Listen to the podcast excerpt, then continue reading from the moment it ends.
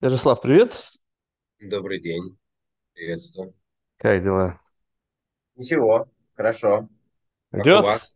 Мы на вы, на ты, что-то как-то на, на вы-то, по-моему. Можем на «ты», если Давай на удобно. ты. Ты что, Да, конечно. давай. ты, блин.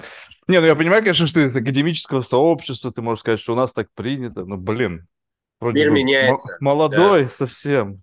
Слушай, конечно. я рад знакомству, и знаешь, у меня, ну, то есть, я, если честно, я как бы вижу в тебе, знаешь, ну, если прям совсем честно, такой, знаешь, как бы а, большой дата-сет. И я как бы хочу туда занырнуть, но со своими опять какими-то странными идеями, шкурными интересами и так далее. Я смотрю, исходя из того, что ты написал, что ты, ну, в числе общего эксперт по прогнозированию поведения, то есть основываясь на психологии личности, нейронауке и всего-всего. То есть какой-то комплекс, совокупный комплекс знаний, который да- дает такое прикладное применение твоим знаниям. То есть как бы что-то, что можно применить. И вот мне тут интересно, речь идет только о прогнозировании поведения, когда на основании какого-то там, не знаю, скрининга портрета личности, ну или каких-то особенностей личности можно сделать некое прогнозирование. Либо же это также дает и э, инструментарий для управления моделью поведения. А, Это Такое, дает, но я такое скорее как бы занимаюсь... невидимое. Да, э, это дает возможности для управления, для корректировки поведения, но э, мне это в меньшей степени интересно. Я скорее занимаюсь изучением, исследованием меха- собственно, поведения, да, и э, его концептуальной основы личности, как устроена личность, что это такое, и связанные с ней конструкты, которым современная наука, нейронаука, психология личности, психиатрия потихонечку подбираются благодаря во многом технологическому прогрессу. И в прикладной сфере это как раз анализ и прогнозирование поведения. Следующий шаг, действительно, ты верно говоришь, это, как правило, уже работа с этим поведением. Но один из примеров, а, например, оценка и развитие управленческих компетенций. Я больше 10 лет занимаюсь э, executive assessment. Это оценка да, сильных, слабых сторон лидеров, понимание специфики их мотивации для того, чтобы компаниям помогать здесь а, делать правильные решения в отношении управленцев управленческих команд. Но дальше, по итогам этой оценки, э, нередко возникают и проекты по развитию. Те слабые стороны, которые у них есть, могут развиваться или компенсироваться.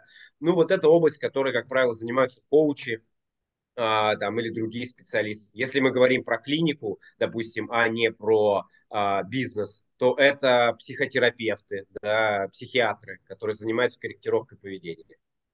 Слушай, ну вот э, как бы а, э, я понимаю сейчас как бы что тебе более интересно, что менее интересно, но, скажем так, можно ли сейчас просто взять из того, что тебе интересно, что-то, что интересно мне? То есть какой-то вот такой, знаешь, симбиоз, такой центр ясности. И тут что мне любопытно, я просто тебе э, расскажу, что, что я как бы, ну, то есть откуда идет вообще как бы заинтересованность и запрос.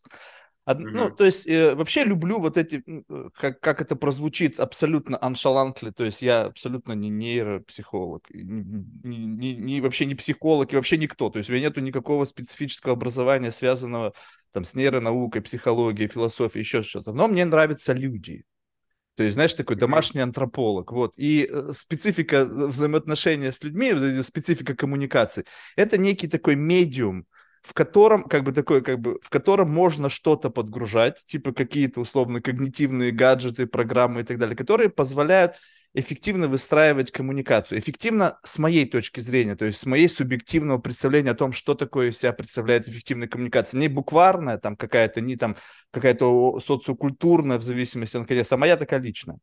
И вот э, исходя из этого, э, получается так, что для того, чтобы сформировать комфортный для меня формат беседы, мне нужно немножечко человека как бы повернуть в нужную сторону, то есть как бы немножечко управлять его, ну, поведением, его немножечко взглядами, для того, чтобы э, как бы вот возможно закостенелость, либо какая-то такая чрезмерная ангажированность, либо замороченность какими-то идеями, она начала чуть-чуть как бы, ну, быть э, не, не, не то, через что ты смотришь, а с позиции еще и посмотреть на то, как ты живешь и как ты смотришь. И для этого всякие ковырялки, всякие там, знаешь, как это, как у зубного врача, у него там всякие выковыривалки есть. Вот. И общаясь с людьми из академического сообщества, такими как ты, другими многими, мне интересно всегда вот какие-то ковырялки. И одна из таких интересных штук, которую однажды как-то мне замечательно Дарья Масленникова сказала, она такая, типа, вот, Марк, смотри, есть типа такое, как бы мета-сообщение. Я тебя что-то спросила, и ты из бессознательного все равно мне что-то сказал. Ну, то есть, как бы, у меня не было шансов вообще и не сказать.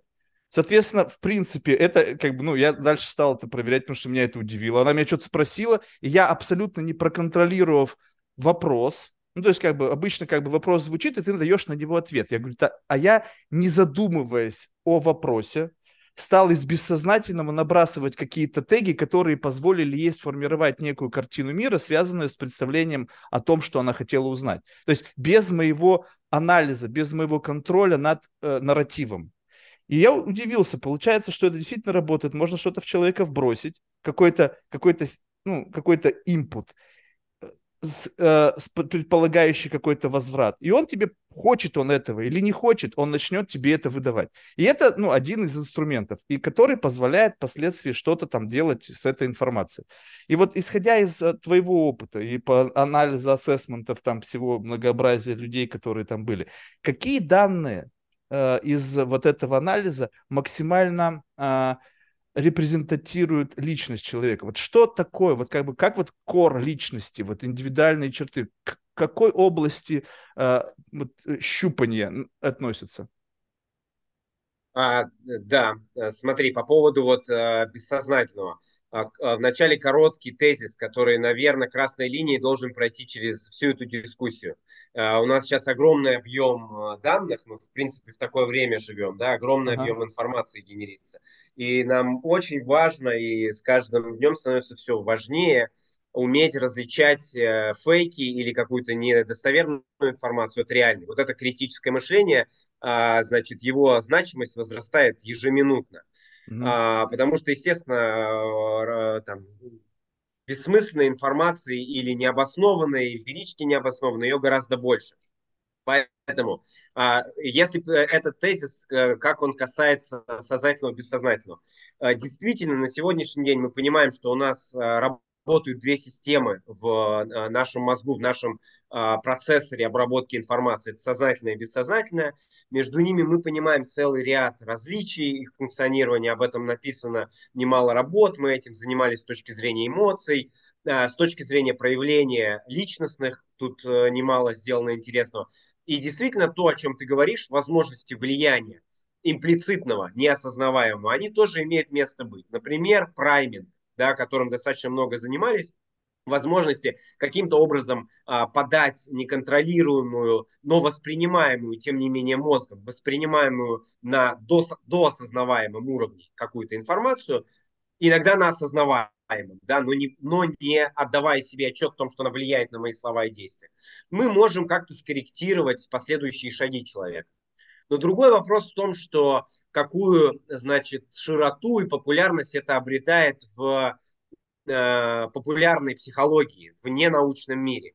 Э, вот такого маленького открытия, пусть и перспективного, иногда достаточно для того, чтобы огромное количество людей начало думать, что они способны управлять поведением да, других, вселяя вот какие-то ну, понимаешь, о чем я говорю. Да-да-да. А, я поэтому... и сказал, что это одна из ковырялок. Это не все. Да. Это всего лишь один из инструментариев на твоем рабочем столе как специалиста.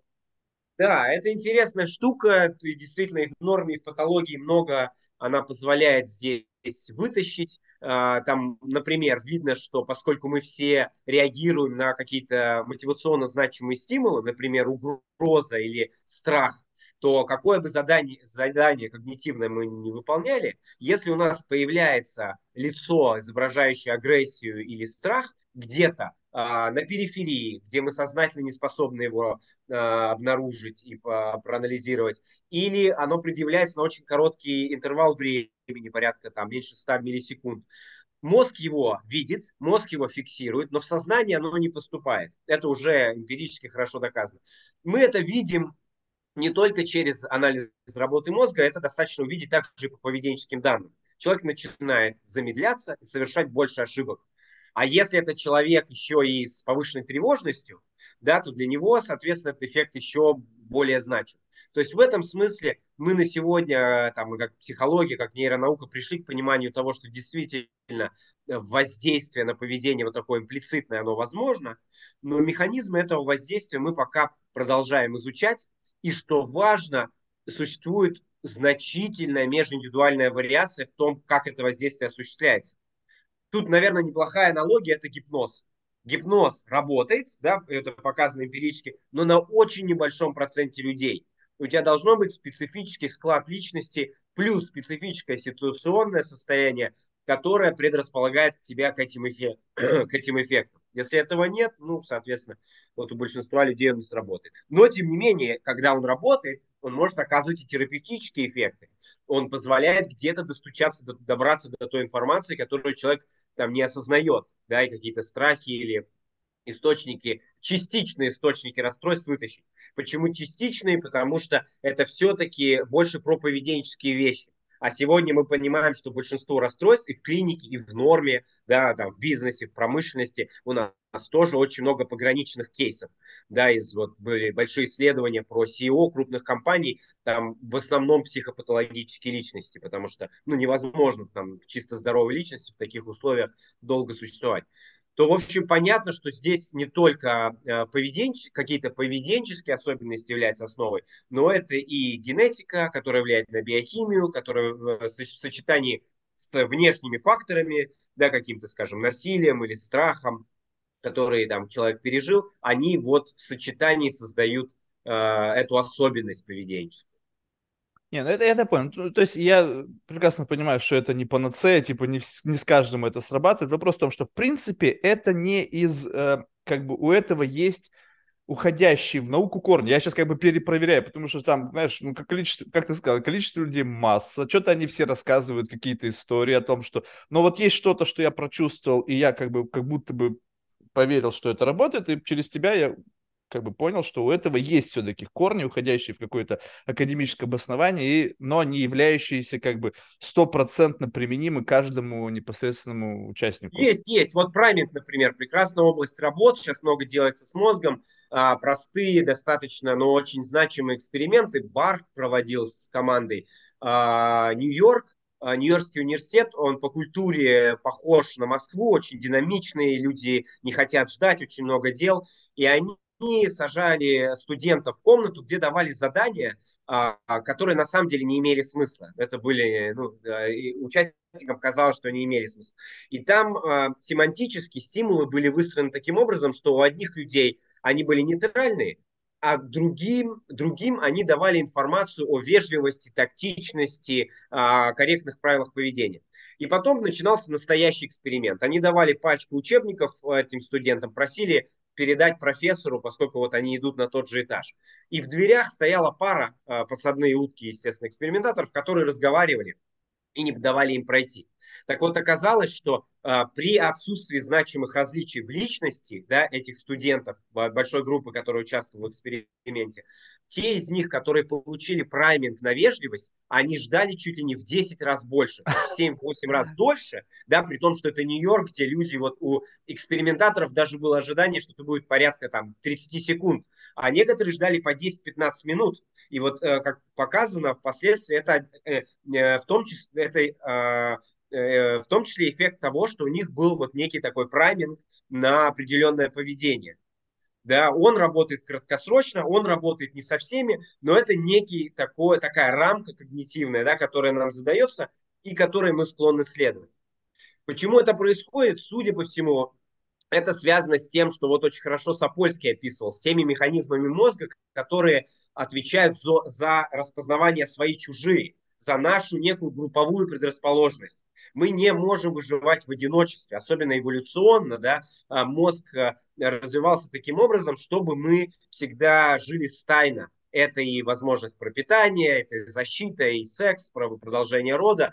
Соответственно, вот все механизмы, которые позволяли нам дифференцировать своих и чужих, они э, в эволюции затачивались. И вот побочные эффекты этого мы наблюдаем сейчас, когда мир, мир стал открытым, когда у нас мощнейшая интеграция культур, когда мы понимаем, что нам нужно равное отношение ко всем, там, вне зависимости от пола, возраста, э, культурного происхождения и так далее, э, мы пытаемся вот этим нашим культурным подходом в некотором роде переломить биологию, биологию мозга. Да, и поэтому мы наталкиваемся вот на все эти противоречия. Ну вот, да, такого рода воздействие имеет место. Слушай, если я правильно понял, то есть получается, что в рамках этого прайминга а, их немножко пушнули в как бы в ассоциацию, в трайб вежливых людей, ну, то есть, как бы, да. Э, когда они прочувствовали, что они, как бы, принадлежат этому трайбу, и в момент, когда нужно было каким-то образом себя повести, давление вот этого концепта вежливых людей, э, как бы, притормаживало их э, с точки зрения проявления каких-то, может быть, ну, хотя можно вежливо попросить, типа, отойдите. то есть, ну, я не вижу, как бы, вежливость, что-то такое, это такое ощущение, что тут уже какая-то критическая форма, потому что можно вежливо попросить пройти, это не нарушает концепцию вежливости, их просто как бы застопорило. Они не могли вклиниться в беседу, и получается, это уже даже не совсем про вежливость, это уже какая-то, ну, некая... Ну, нет, там все-таки про вежливость, там, может, это, я не всех деталей помню, можно другой эксперимент, когда давали ряды слов на запоминание, ага. и опять же, одним э, участникам давали нейтральные, вторым давали э, списки слов, где возникала пенсия, э, старость, э, э, значит, значит, Собес, ну, это были штаты, там что-то, Флорида, где вот у них пенсионеры да, часто переезжают на жить. И, соответственно, было показано, что уходя с эксперимента, те студенты, которым давали прайминг на вот на возраст, на пенсию, они двигались статистически значимо медленнее. То есть это некая адаптация моделей поведений а, а, которое, вот это объяснение свои чужие, это, возможно, одно из объяснений. Мы должны понимать, что когда мы обнаруживаем какой-то феномен, нам не всегда понятна его интерпретация, мы нередко начинаем спекулировать. То есть мы нам важно как бы сильно не отходить от вот тех данных, которые мы получаем, потому что часто только расширение, дополнение этих данных на дополнительных выборках позволяет нам понять причину этого. Но как минимум, ты абсолютно прав, мы видим, что э, вот э, такого рода праминг какой-то когнитивный, когда мы влияем на смыслы, он способен корректировать поведение и мнение в других экспериментах по праймингу показано, мнение людей. Да, другие эксперименты, вот, например, с, которые ближе к своей чужие, это замечательные работы Соломона Аша, когда он показывал невероятный уровень конформизма в нашем обществе. Да, вне зависимости, опять же, откуда там существуют некие межкультурные различия, но в целом это достаточно универсальная картина. И США, и Япония, Индия, Россия. А, когда людям показывали физически разные объекты, э, и они были склонны говорить так, а, как, как говорит группа. Э, девять человек, которые это подсадные утки. Я единственный десятый реальный э, испытуемый. Есть классные советские эксперименты, по-моему, на YouTube есть еще эти видосы, а, белое или черное они называются. Это когда детям, то есть это показано у детей, у детей это выражено значительно в высшей степени, у них ниже критическое мышление, у них эта тенденция принадлежать группе не выделяться, не становиться белой вороной, она еще выше, выше. Когда мы взрослеем, у нас появляется некая индивидуальность, у нас появляется э, там способность себя как-то выделять и некая тенденция даже какую-то уникальность свою подчеркивать, но при этом у нас сохраняется вот эта история принадлежности группе. Мы не хотим быть белыми воронами. Ну, кроме, да, какие-то особенности личности к этому предрасполагают, и вплоть до каких-то девиаций, которые вообще людей э, Э, который вообще людей предрасполагает к тому, чтобы, в принципе, всегда быть не такими, да, всегда отличаться. То есть в этом смысле, да. Слушай, это... то есть если я правильно понял, то, допустим, вот я начинаю коммуникацию с человеком, и я начинаю вплетать в волокно своего, ну, какого-то спича определенные теги, которые начинают активировать определенную предрасп... ну, как бы э, э, давать человеку некую Э, как бы облако тегов, ассоциированное с какой-то либо группой, либо с моделью поведения, либо еще что-то. И в какой-то момент, когда количество этих слов, тегов достаточно срезонируют. Ну, что, допустим, для кого-то это слово из, этой обла... из этого облака тега, оно как-то резонирует, ну, скажем так, ну, вот, допустим, для кого-то там сказал собес. Вот мне собес я вообще, как бы, ну, вообще никак не резонирует, только смех вызывает. Вот. Но у кого-то оно срезонирует, и получается, если набросать правильное облако тегов, то можно человека как бы сдвинуть в определенный mindset. Ну, скажем так, вот видите, сидит передо мной, допустим, я это часто делаю, я это не раз говорил, что иногда мне как бы бы окунаю себя лицо, лицом в говно, чтобы другой человек, мой собеседник, как бы чувствовал, что он чище, лучше, и это как бы дает ему некую, ну, как бы э, некую возможность быть чуть-чуть грязнее. Ну, то есть представь себе, что вот как, ну, обычно как бывает, если ты сидишь с очень вежливым, воспитанным, интеллигентным человеком, и он говорит соответствующим образом, то ты будешь как минимум либо соответствовать по мере своих возможностей соответствовать, либо стараться быть лучше. Если же перед тобой сидит кто-то совершенно примитивный, то ты можешь себе позволить не быть на пике своего идеального представления о том, что значит идеальный, там, не знаю, вежливый и культурный, и чуть-чуть дашь себе как бы слабину, потому что, ну, вроде бы, что тут, как бы, ну, есть люди, которые 100% всегда держат марку, но вот в этом смысл. То есть получается, что если искусственно набрасывать определенный контекст вплетая в этот э, как бы смысловой ряд какие-то понятия, э, слова, которые могут притащить с собой пересмотр вот сиюминутного восп... как бы э, ощущения от контекста. Ну, то есть, а, или в, как? Хитрее, это сложнее на самом, на самом деле работает. Вот э, начну с примера, который ты говори, о котором, э, да, который ты привел. Значит, здесь возможно противоположный паттерн. С человеком, который тактичнее, вежливый, чем мы, мы можем и стремиться как бы к его уровню, а можем и наоборот продемонстрировать большую даже там, жесткость и грубость, чем типично для нас.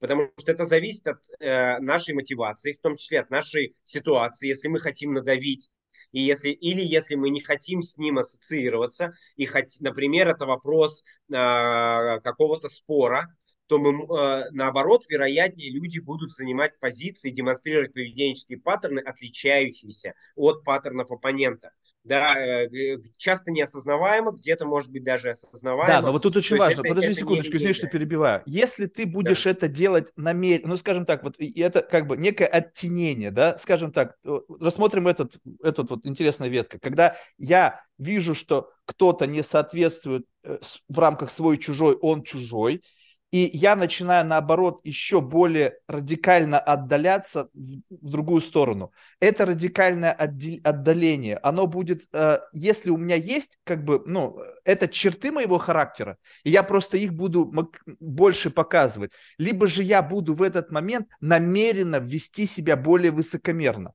Но если ты не высокомерный, то как ты знаешь, как ведет себя более высокомерный человек? То есть это некая аппроксимация поведения более высокомерного человека. И здесь ты сразу же видишь, если ты знаешь, как ведет себя высокомерный человек, ты знаешь, это не его а, как бы попытка сыграть высокомерного человека, он такой ну, не знаю, если ты разговаривал с кем-нибудь, там, не знаю, из высоколобого академического сообщества, когда они смотрят на тебя, там, что ты там, Ярослав, кто ты, кто ты там, где там, что? Ну, Конечно, вот мы ведем себя всегда в а, вот в, как бы в том разбросе вариации поведения, которое нам доступно. Известно, Мы можем да, да, да. играть, да, или какой-то условно на, наигранную роль на себя натягивать, но это ограничено по времени, потому что это, в общем, истощает.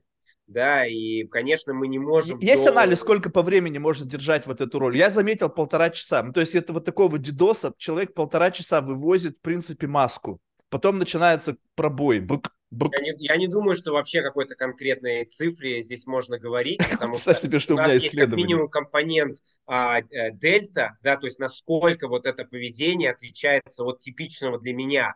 А, плюс у нас нет ясности в отношении а, в широты этой шкалы, что типично для меня да, и мы видим, например, часто сдержанных людей, которые очень скромные, а там иногда срываются. Поэтому тут тоже у нас нет окончательного представления в отношении этих сущностей, поэтому мы не можем здесь никаким образом вывести цифру. Актеры хороший пример, да, которым надо вживаться в роль, и нередко они играют роли, которые не совсем соответствуют их. Да, но там дубли по 15 минут максимум. Они не живут в этой роли часами. Они как бы э, дубль играют, дубль снято. Они как. Да, тем не менее, они вживаются в роль. Вот если ты посмотришь, есть э, там известно, например, про когда они играют какие-то пограничные психические расстройства, они проводят в клинике по несколько недель иногда, да, чтобы именно вжиться, понять всю специфику. Чтобы понять, это... записать себе модель поведения, чтобы нейронка знала, как это вообще быть. Вот. Да, да. Ну вот в это, я об этом и говорю. То есть получается так, что когда человек, допустим, а, он ну, то есть вот есть какая-то первичная реакция. И эта первичная реакция почему-то э, как бы из негативного спектра. И человек пытается э, за, как бы оставаться в русле э, ну, доступного ему вежливости, начинает все равно транслировать как бы некие элементы, которые в его, то есть некие элементы недовольства, которые по его точке зрения втискиваются в представление о вежливости. Ну, то есть, как бы, представь себе, что ты недоволен, ты вежливый, но ты показываешь это мне как бы вежливо. Но если... И вот это становится... Это, это чувствуется вот это недовольство. И ты говоришь, слушай, почему ты мне не можешь прямо сказать о своем недовольстве? Почему тебе нужно вот принимать какую-то определенную модель поведения, если ты чем-то недоволен? Потому что чем больше я буду знать о твоем недовольстве, тем нам будет с тобой проще общаться, так как я в принципе, не могу сделать так, чтобы ты не чувствовал этого недовольства, потому что я, ну, как бы, у меня очень широкий диапазон, я, в принципе, не понимаю иногда, как бы, ну, то есть люди с разным восприятием, они чуть-чуть что-то сказал, и они уже обиделись либо чуть-чуть что-то сказал, им показалось в силу своих тараканов, да. в силу своего какого-то жизненного опыта, что ты хотел их обидеть, хотя я вообще понятия не имел, что только что произошло. И вот тут начинается такая некая игра, вот это вот как бы некая форма прощупывания.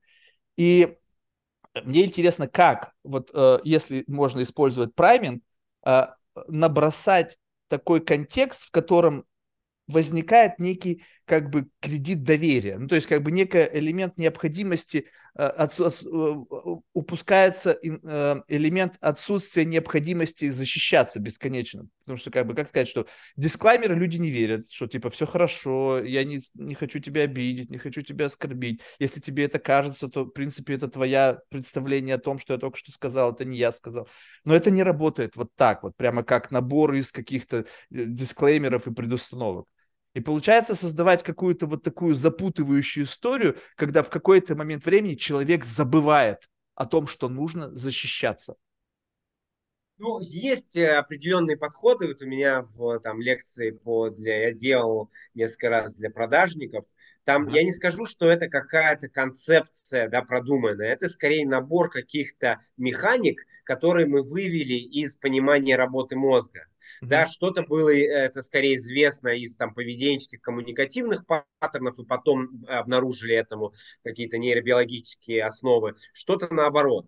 А, ну вот, например, что касается там, а, это чуть ли еще не с он был не Челдини, а вот кто занимался а, как раз там коммуникацией на не суть. Короче говоря, когда мы э, противоречим часто, да, это может в итоге закреплять этот паттерн и вызывать автоматически противоречие у человека даже в тех ситуациях, где он мог бы согласиться. Поэтому какие-то вещи, когда там, разумнее, э, наоборот, э, там, и соглашаться, и делать уступки, показано, что это, в общем, э, какое-то ограниченное время с, с, с некоторыми людьми, опять же, не со всеми, это может сработать для того, чтобы создать более доверительный контакт, и он предрасполагает к большему соглашательству, то есть к большим компромиссам да, там, а, ну и, соответственно, противоположные паттерны, когда опытные переговорщики, они создают ситуацию цейтнота искусственную, когда у нас нет в реальности ограничения времени, они этого, это создают например, ситуацию бинарного выбора, когда у нас палитра возможных вариантов гораздо шире. И э, они это делают, потому что это автоматически индуцирует стрессовые реакции у человека. Даже если времени достаточно, вариантов достаточно, можем дальше обсуждать. В рамках переговоров они создают вот эту зажатость и да, стрессированность, то э, человек, поскольку э, би, э, биохимия меняется, организм воспринимает, мозг воспринимает это как стрессовую реакцию, у него начинаются более такие автоматические, эффективные, менее продуманные реакции. Он склонен э, делать менее рациональные шаги. Да? То есть вот это в переговорах очень хорошо изучено. Мы работали одно время с переговорщиками, где показано и как нужно выходить из этих ловушек, и как нужно создавать вот такого, такого рода ситуации. При этом я бы оговорился, потому что вот из того, что ты говоришь, э, звучит э, многое похоже на э, НЛП. Вот это все-таки концепция очень и очень зыбкая. Несмотря на то, что казалось, ее 80-е уже забыли, до сих пор видно, что она то там, то тут всплывает. И как бы люди пытаются к ней вернуться. Ну, грубо говоря, это какое-то чрезмерное масштабирование прайминга, уже абсолютно необоснованное.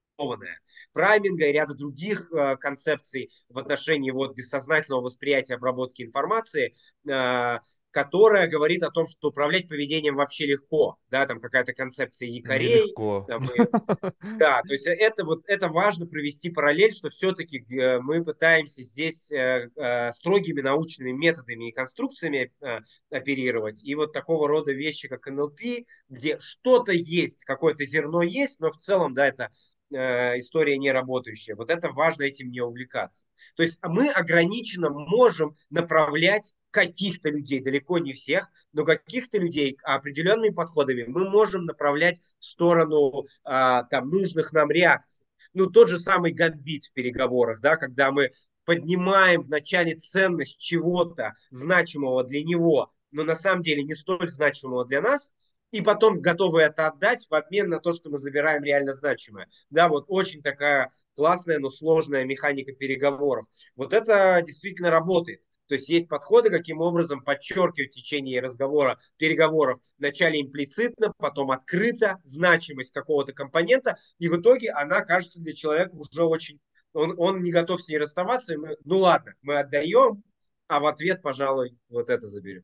Слушай, ну вот это вообще, как бы, я вот, я когда э, смотрю на это, то есть у меня нету э, четкого сценария, да, то есть я, если разговаривать о переговорщиках, люди, которые, ну, то есть я видел это, как люди к этому готовятся, особенно часто в силу того, что у меня достаточно много друзей из адвокатуры, как они готовятся к своим там прениям сторон, там как они предполагают вот это все, что, что надо сказать, чтобы там либо судебный, либо присяжный, либо прокурор ну, как бы вели себя как бы э, поддались на как бы э, те ценности, которые они хотят как бы больше подсветить. И это, но это вот именно а, как бы абсолютно инженерия вот этого. То есть это такая подготовка, где ты используешь какие-то приемы и знаешь, что надо и как, и в какой момент сделать. То есть они прямо это проговаривают, отрабатывают и так далее. Мне же любопытно, знаешь, как бы вот э, э, тренировка как бы фристайла. То есть когда ты, твой мозг, представим себе, что вот э, есть условно некий кодовый замок. Ну, то есть абсолютно такая очень странная метафора, которая препятствует моему э, пониманию тебя. Ну, то есть это твоя совокупность твоей системы защиты, абсолютно моя невежественность, ну, в общем, все-все-все. И вот это препятствует мне как бы проникнуть в то, кто ты есть на самом деле. Ты мне постоянно кого-то показываешь, одну роль, другую роль, третью роль, с позиции идеального я, разговариваешь со мной и так далее. И вот если автоматически как бы стоит каждый раз задача, разгадай этот код. И на, и на уровне моего, условно, не знаю, бессознательного или сознательного поведения я начинаю предпринимать абсолютно не вдумываясь в набор. Ну, то есть, как бы ты начинаешь просто тыкать пальцами на этом кодовом замке в надежде, что удастся подобрать правильную комбинацию. Как бы, знаешь, вот автописьмо или еще что-то. То есть, не думая о том, что надо сделать, а просто базовая идея – открыть. И чем больше у тебя вариантов, как бы паттернов того, как можно вот это делать, которые превратились в некие автоматизмы, тем иногда удается это сделать. То есть крайне редко, но иногда получается. И вот один из элементов, который ты только что описал, не знаю, как бы как он связан с шартизмом, я почему-то назвал это такой, знаешь, DDoS-атакой.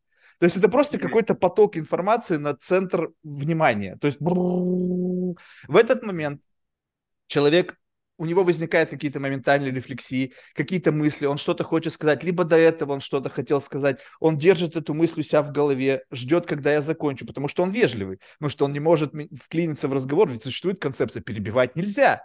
И все, и ты оседлываешь то, что нельзя перебивать. Ну, понимаешь, да? То есть я знаю, что этот человек не будет меня перебивать, потому что он, не знаю, он сам считает, что это неправильно, общество считает, что неправильно. И в этот момент, если он что-то мне хотел сказать, он держит эту мысль себя в голове. Там залетать начинают вещи, которые могут постепенно отвлекать его, то есть его фокус внимания. И в какой-то момент он забывает, что он хотел сказать, и не слышал, что я ему все это время говорил. Потому что, ну, получилось так. Не, не все, конечно. У кого-то достаточно оперативной памяти, которые и умудряются да. сохранить то, что в голове, и то, что я говорил, и это параллельно все движется. И вот в этот момент ты чувствуешь, тык, и что-то сломалось. Ну, то есть, как бы, человек не помнит, что он хотел сказать, и не слышал, что... И такой, ну да, ну, то есть вот этот момент, я понимаю, ну, ага. Это да, это больше про, ты прав, это больше про объем э, кратковременной памяти, угу. там, сенсорной памяти, еще более короткой. Действительно, когда а, да, бывает ситуация, что такой некий информационный перегруз локальный, мы забываем, у нас теряется информация, и действительно мы в это время тоже невнимательно и относились к этой информации.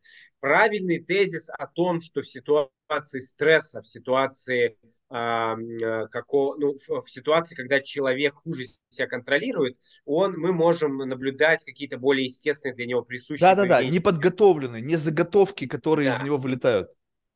Ну, другой вопрос, для чего это нам нужно, потому что вот в этом смысле очень э, хорошая концепция у одного из ключевых на сегодняшний день таких исследователей личности, прикладных исследователей, в том числе а, Хогана. Он говорит о том, что э, вот э, часто в executive assessment в, и вообще в целом в HR-консалтинге, который связан с оценкой, оценкой персонала, оценкой особенностей людей, там существует большая проблема выявления и контроля социальной желательности и всевозможных фейков, да, потому что это все-таки прикладная задача, меня либо повышают, либо берут на работу, я сейчас нарисую себе более красивый профиль, чем есть на самом деле. И, как правило, это заготовка. То есть это то, что я продумывал, рефлексировал, думал, как сказать, и, возможно, тысячу всегда, раз уже проговаривал. И всегда я могу попадать в ситуацию, где я не знаю, какие тесты, но я вижу, что они спрашивают, ты новатор или ты не новатор. Я такой, ну, я лучше новатор. Ты командный игрок или ты индивидуалист? Давай я лучше командный игрок, я же иду в команду.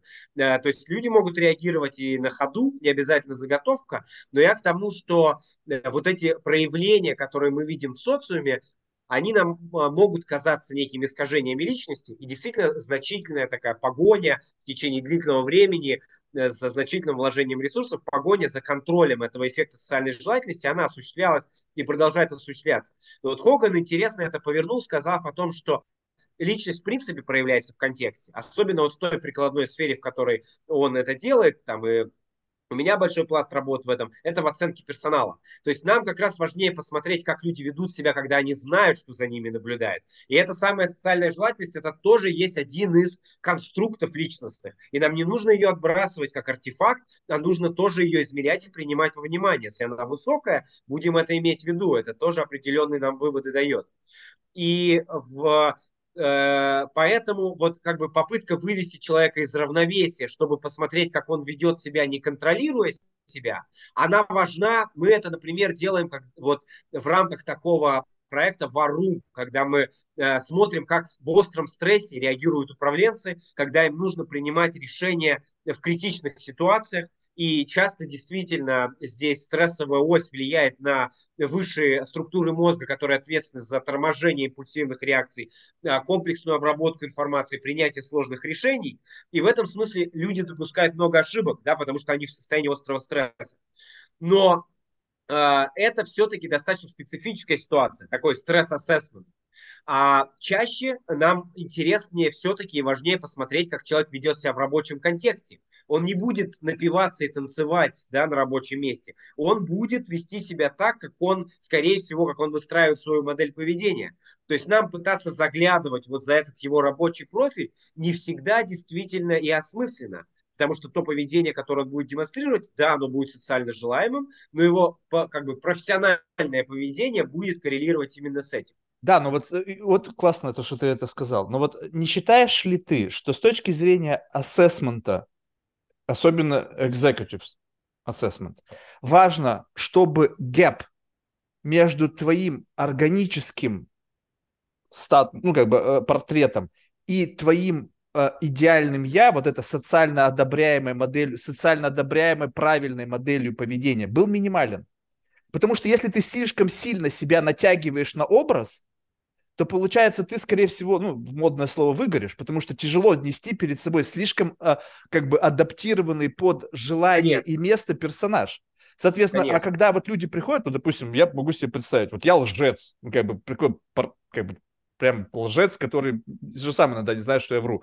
И мне легко соврать. Ну, то есть я, ты, в принципе, вот я могу прийти на собеседование и наплести, знаешь, с три короба. Если у меня будет еще, ну, то есть как бы, представьте себе такой, сделать эксперимент, как проверить HR, сделать, как бы, заслать ему какого-то условно потенциального кандидата с фейковым резюме, там, с Гарвардом, Принстоном, и ба ба ба ба ба ба ба ба по ушам проехаться, как правило. Но в этом-то вся и фишка, что, в принципе, люди знают, что надо говорить. Ты сам только что привел. Ты командный игрок, либо индивидуальный. Ну, наверное, если эта должность предполагает, что я буду руководить командой, и типа компания с бирюзовым уклоном, где мы кумбая, все вместе поехали, то, естественно, я должен это сказать. Но если я на самом деле какой-нибудь задрот-интроверт, и мне на самом деле тяжело, я просто хочу эту должность, то, соответственно, мне будет всегда тяжело, я буду менее эффективный, чем другой с тем же набором характеристик, но которому это легко дается. Соответственно, у него будет экстра энерджи. Да. Абсолютно прав. В основном вот такая чрезмерная растяжка, она, она создает некое эмоциональное истощение, когда человек сильно должен выходить из своей роли. Кроме а, ряда кейсов, таких асоциальных расстройств, которые связаны с тем, что человек склонен как раз вот эти роли играть. Это я. Вот э, есть такое э, э, «Поймай меня, если сможешь» с Леонардо Ди Каприо, да, из Джим uh-huh. Замечательный фильм. Вот это пример того, как, да, похоже, они нарисовали образ, где человек за счет этого там строил свою карьеру, выживал, но это явно такое расстройство, ну или пограничное расстройство, которое связано с тем, что он получал удовольствие именно от вот от введения в заблуждение других э, людей за счет того, что играл совершенно разные роли. Э, это есть, но действительно в основном нам все-таки комфортно в своих ролях. Тем более, если вот как сейчас работа становится, в общем, на, как бы, э, не то что становится, а границы между работой и жизнью размываются, все больше людей, которые там перестают работать, начинают получать деньги за то, что любят, за хобби, да, и в этом смысле кажется, что быть каким-то искусственным, не собой, это действительно лишний стресс. Вот это удивительно. Ты сейчас подметил очевидную вещь. Как бы казалось бы, что если ты становишься меньше зависимым от среды твоего обитания, то ты должен больше проявлять индивидуальность. То есть зачем тебе? Но происходит, на мой взгляд, ну, то есть понятно, что у меня очень субъективная оценка, то есть я не могу генерализировать, я сужу из того, объема данных, которыми я взаимодействую. То есть я вижу людей, э, у меня каждый день кто-то на подкасте, у них какие-то э, есть там роли, да, которые они играют. И в этот момент я почему-то может быть, это мое, какая-то моя проблема, да, то есть я не факт, что я что-то вижу, действительно, может быть, это мои искажения какие-то, но у меня ощущение, что в тот момент, когда возникает возможность, вот как вот, как вот заполнение теста вот в рамках вот этого HR-анализа, когда есть возможность сказать, кто ты есть, причем тебя никто за это не осудит. Ну, то есть мы, ты не принимаешь на работу, я не, я не судья, чтобы тебя судить. Вообще без разницы совершенно. Но есть один нюанс. То, что в углу, в левом, горит маленькая точно красная лампочка рекординг. И получается, что вот это вот рекординг, это какой-то условно большой коллективный брат, который на тебя смотрит и как бы тебя оценивает. И ты как раз-таки в этот момент, когда ты абсолютно свободен, типа, мне вообще пофиг, я делаю то, что я хочу, это моя жизнь, это мое хобби, и, ну, типа, плевать я на всех хотел. Но нет. И раз и ты начинаешь как бы в момент, когда ты мог сказать, что ну да, ты знаешь, я вот, вот такой, ну как бы, ну что теперь поделать? Люди начинают говорить чуть-чуть о себе лучше, и вот это вот чуть-чуть лучше ты начинаешь каждый раз проверять. Окей, ты что-то о себе сказал, окей, проверим это, правда ли это, исходя из ну, то есть, если это правда, то, в принципе, в рамках любой декомпозирования, либо попытки пошатнуть твою собственную столпы внутренние идеологически, я разобьюсь об стену. Но когда ты чувствуешь, что это столпы, они начинают шататься, ты понимаешь, что-то тут не то. Ну, то есть, либо я слишком сильно пушу, и стресс как бы дает, и как бы стрессовая ситуация э, дает некую форму, ну, не, дискомфортного э, ощущения, что как бы, может быть, мне кажется, что это в ложь. Может быть, я с этим путаю. То есть, может быть, в стрессовой ситуации иногда люди как-то себя некомфортно чувствуют, и мне кажется, что я, транс... и как бы, я эту некомфортность интерпретирую как ну, выход из образа. Видишь, это не совсем искусственная проблема, то есть это не совсем э, прикладная проблема проблема там HR-консалтинга, да, который все пытается докопаться до настоящей личности, а вот эти кандидаты и сотрудники все ставят и ставят эти искусственные, э, значит, препятствия, которые, э, заборы, на которых нарисован какой-то красавчик, а внутри там дьявол. Нет, это, в общем-то, э, абсолютно естественная для всех живых существ а, адаптационная такая поведенческая стратегия, чтобы а, вписываться в общество. Вот та самая, опять же, да, концепция свои-чужие, для того, чтобы мы выживать, для того, чтобы не самому гоняться за мамонтом, а там с двадцатью другими, а, значит, людьми, или просто есть уже этого мамонта, которого кто-то поймал и пожарил, а, ему необходимо адаптироваться. То есть это в этом смысле очень естественный механизм. Он наблюдается и у животных. То есть это не то, что мы увидели сейчас в 20-21 веке у, там, в рамках HR-консалтинга. Нет, это, возможно, как бы прикладная проблема, а скорее такая э, вишенка на торте, где есть действительно возможность сильно ввести в заблуждение, это просто потратит время, деньги компании, которая там ищет хорошего руководителя. Но в сущности это отражение абсолютно реального естественного конструкта. Если посмотреть чуть дальше на животный мир, то у нас есть э, даже хорошие иллюстрации, что группа, и у людей это точно так, просто это не столь наглядно, группа ведет себя вообще иначе, чем э, индивидуальность. Э, в социальной психологии это очень хорошо описано в феномене толпы. Да, например, как один, одна из интересных выборок – это футбольные фанаты, которого, если взять каждого в отдельности, ты, там были исследования, было показано, что, в общем-то, они там поодиночке не склонны к агрессии, там, к безрассудству, но собираясь вот в определенную группу, в определенных обстоятельствах, с определенными там целевыми позывами, они могут себя вести совершенно деструктивно. Если ты посмотришь на мир животных, то у тебя есть такие интересные э, насекомые, как э, пчелы и муравьи, которые в одиночку э, в, э, совершенно другие особи, чем э, в группе. И сейчас, э, ну не сейчас, уже какое-то время назад считается, что у них, возможно, даже некий единый мозг формируется, когда они все в группе. То есть они поодиночку не существуют. Муравьи есть примеры, которые живут одни там по разным причинам. А, они не строят муравейников. А когда они в группе, они строят ого-го какие дома. А, саранча, невероятный пример. У нее есть прямо сезоны, когда она живет в одиночку. Она позитивная, она вегетарианец, она добрая, она не агрессивная. Собираясь в группы, они меняют свой цвет, у них меняется форма тела, увеличиваются определенные мышцы, они становятся очень агрессивными, они становятся каннибалами, они ведут себя стайно иным образом, да, чем поодиночке. То есть это говорит о том, что все-таки вот этот конструкт социального интеллекта, он, э, э, он естественный, он природен, он воздействует на человека, и он абсолютно естественным образом должен ну, корректировать наше индивидуальное поведение. Я бы сказал, что здесь вопрос вообще, что еще является как бы основой, от которой мы шагаем. Человек социальный или человек индивидуальный? Человек один, живущий в лесу, как Маугли, это скорее исключение. У нас норма – это как раз человек социума. И в этом смысле наши а, а подожди, но социум это то, что на тебя надето. Ты родился все равно. У тебя есть какой-то центр нарративной гравитации, какой-то набор психогенетических предрасположенностей, на которые дальше все будет насажено определенно, ну, гены это уже определенная насадка, да, мы родились с определенными когнитивными, интеллектуальными способностями, личностными предрасположенностями, но ты абсолютно прав, что среда и непосредственные воздействия на меня, и более масштабные вот воздействия на общество, культурные, они, сочетаясь с э, моими генетическими предрасположенностями, будут формировать личность. Вот, а потом еще, помимо всего этого, то, что я взял ну, скажем так, вот ты родился с каким-то предустановкой, потом то, что на тебя повлияло, то есть ты как бы находился в контексте роста, не думал, как бы ты не думал, когда, ну, то есть, может быть, дети какие-то думали, когда бабушка тебе что-то говорит, ага, бабушка, ты мной манипулируешь, как бы не было этого, ты просто прожил это, это как бы налипло, а дальше ты пришел к какому-то определенному моменту в своей жизни, где ты теперь можешь что-то брать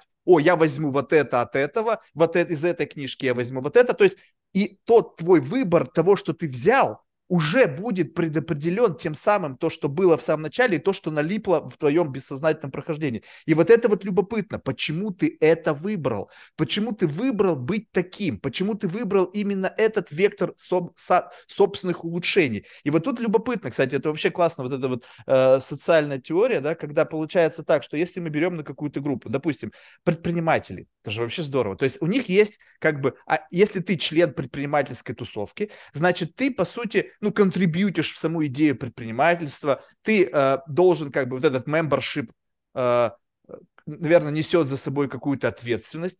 И вот это любопытно, когда ты, он вот вне вот этого нетворка предпринимателей, но он как бы продолжает быть к нему подключенным. Ну, то есть, и ты начинаешь пытаться вот эту связь поставить под сомнение, либо разорвать. И ты видишь, как человек начинает защищать свой трайб, и то, как он это делает, именно вот ту то те инструменты защиты, либо наоборот слабина, что он на самом деле как бы там случайно оказался. Ну, как бы раз и ты как бы, ну, были такие случаи, когда раз и люди оказались в числе футбольных фанатов. Почему? Потому что ты не мог отказать, тебя друзья позвали. Ты вообще какого, ну, ты, для меня футбол вообще ничего не значит. Но ты раз и внутри этой тусовки и так закрепился, и потому что ты хочешь быть внутри стаи, ты как бы говоришь всем, что ты любишь футбол. На самом деле ненавидишь. И как только ты начинаешь вот этого человека, который выпал из вот этого влияния этой среды, начинаешь спрашивать на тему его группы, то тот, кто фанатик, да. будет вести себя совершенно по-другому, чем тот, который там оказался либо вынужденно, либо случайно. И вот этот вот век, как бы градус, он ощущается, если ты начинаешь человеку. Скажи мне, где твоя вот эта основная группа, где твой основной bubble? Человек говорит, вот этот мой bubble. Я говорю, окей, теперь проверим, насколько ты соответствуешь эталонному бенчмарку вот этого бабла. И возникает некие такое, как бы, ну, шероховатости. Кто-то идеально подходит, стопудово он. Тут ты играешь в представителя этого бабла. Потому что по, по, из твоей риторики чувствуется, что ты не совсем как бы, ну, коммитет вот, вот в эту историю. Да, ну, э, тут э, действительно есть, во-первых, э, индивидуальные различия в уровне конформизма да, мы все по-разному, то есть есть люди абсолютно некомфортные и, абсо- и даже стремящиеся к независимости. Если все смотрят направо, смотри налево, да, и вот, э, ну, это тоже нередко коррелирует такой с психопатологией, но тем не менее психопатизмом. Но, тем не менее, это вот одна из особенностей. Конформизм – это и хорошо, и плохо. Мы работали, например, в промышленности, когда э, минимизировали промышленные катастрофы, а подавляющее большинство из них это человеческий фактор, несмотря да, на всеобщую цифровизацию, автоматизацию, по-прежнему человек основная причина, поэтому мы вот работаем с человеком, выискивая его особенности, которые предрасполагают его к таким реакциям, решениям, которые создают аварии. Вот в одном из крупнейших э, проектов на территории России э, мы выявили, что конформизм может быть одним из таких факторов. Это не инициаторы, инициаторы часто рисковые, там, которые готовы как раз пойти на э, там, перелом правил, а конформисты виновны в том, что они не противоречат. То есть, если пять человек находятся где-то далеко, да, в глухом лесу в Сибири на заводе, далеко от московского офиса, где им постоянно диктуют, товарищи, слушаем правила, и четверо из них говорит, давай двигать рубильник, то вот конформизм в этом смысле он может, хотя понятно, что это в целом адаптивная характеристика. Но помимо этого, а, вот то, о чем ты говоришь, это а, потребность человека не только принадлежать группе, но и опираться на какие-то осмысленные конструкции. Не только для объяснения себе самому, кто я такой в этом мире, но и для планирования, для того, чтобы планировать свои ходы, вот отсюда вот эта вся история, в том числе с когнитивным диссонансом, да, когда мы себе объясняли, что мы там добрые, продуктивные, там то-то-то за строительство там того-то, а произошло что-то, что э, там условно разрушает какую-то конструкцию, и мы, нач... и мы с этим э, соглашаемся, то нам необходимо изменение модели восприятия, нашей модели интерпретации мира, иначе у нас возникает диссонанс между нашими действиями и словами. То есть вот эта принадлежность к группе – это некая такая поведенческая, да, психологическая история. Но у нас есть вот то, что ты затронул, это принадлежность к каким-то концепциям, к какому-то ценностному ряду, который позволяет человеку ну, опять же, упрощать, да, реальность и просто для себя планировать. Я, я выберу вот это, а не это. Спортивный автомобиль, а там небольшой семейный, потому что я там вот такой, я, я не хочу ассоциироваться, там, не знаю, с, с человеком полных забот, я хочу быть независимым матчем, хотя мне 60 лет. То есть у него какое-то упрощение выбора, да, для него идет. То есть эта концепция, она сама по себе как бы является неким тегом, опять же, свой-чужой. То есть как бы к этому, к этой машине при, при, как бы при, вдобавок идет некий образ человека, владельца этого автомобиля. И, да. и так вот во всем. То есть неважно, чем ты занимаешься. Вот тут это любопытно. Вот если, э, ну, наверняка у тебя есть готовый ответ на это. Вот тогда лидеры, по большей части. Я понимаю, что сейчас может быть как бы, ну, какое-то там исключение из правил, но в целом лидеры конформисты либо нонконформисты? Это зависит. Но я бы сказал, что вот из того, что мы видим, и то, что такая агрегация консалтинговых, консалтинговых исследований показывает, что у лидеров в целом, а, у них важна независимость и способность отстаивать мнение, но э, сейчас все больше это а, меняется в зависимости от индустрии.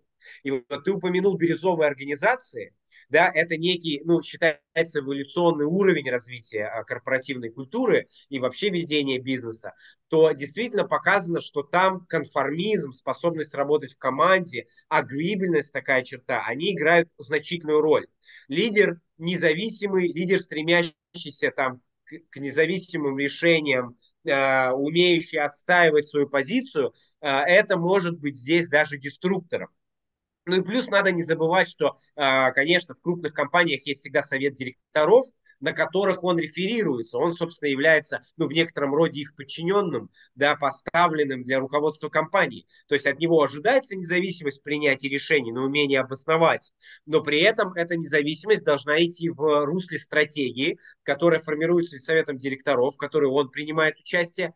Ну и опять же надо не забывать, что лидеры не принимают решения а, как бы полностью независимо. Да, это ведь а, агрегация данных, которые приносят им э, директора, э, которые эксперты в своих функциональных направлениях. И уже строясь на этой агрегации, они делают какой-то, идем в этот рынок, а не в этот. Да, но это, я, это понятно, но я сейчас не совсем об этом. То есть то, что лидер в любом случае принимает во внимание объем данных, которые как бы стекается к нему как на самую верхушку, я имел в виду, что э, как бы знаешь, когда есть какие-то как бы правильные концепции, ну, то есть, как бы, вот э, ты же сказал, что это упрощает. То есть, есть условно какой-то roadmap. В этом roadmap есть как бы условно правильные выборы.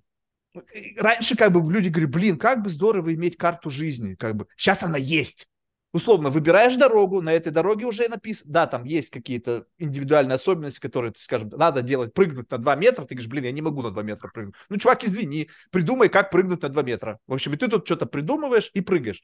Но смысл в том, что получается так, что вот этот конформизм, это как бы, есть кто-то, какой-то коллективный интеллект, инди, ну, индивиду, индивидуальные люди, группы, которые как-то тестируя какие-то много... Сейчас же все гипотезы тестируют, создают вот эти вот правила эффективного поведения вот на как бы правила дорожного движения проверены, написанные кровью.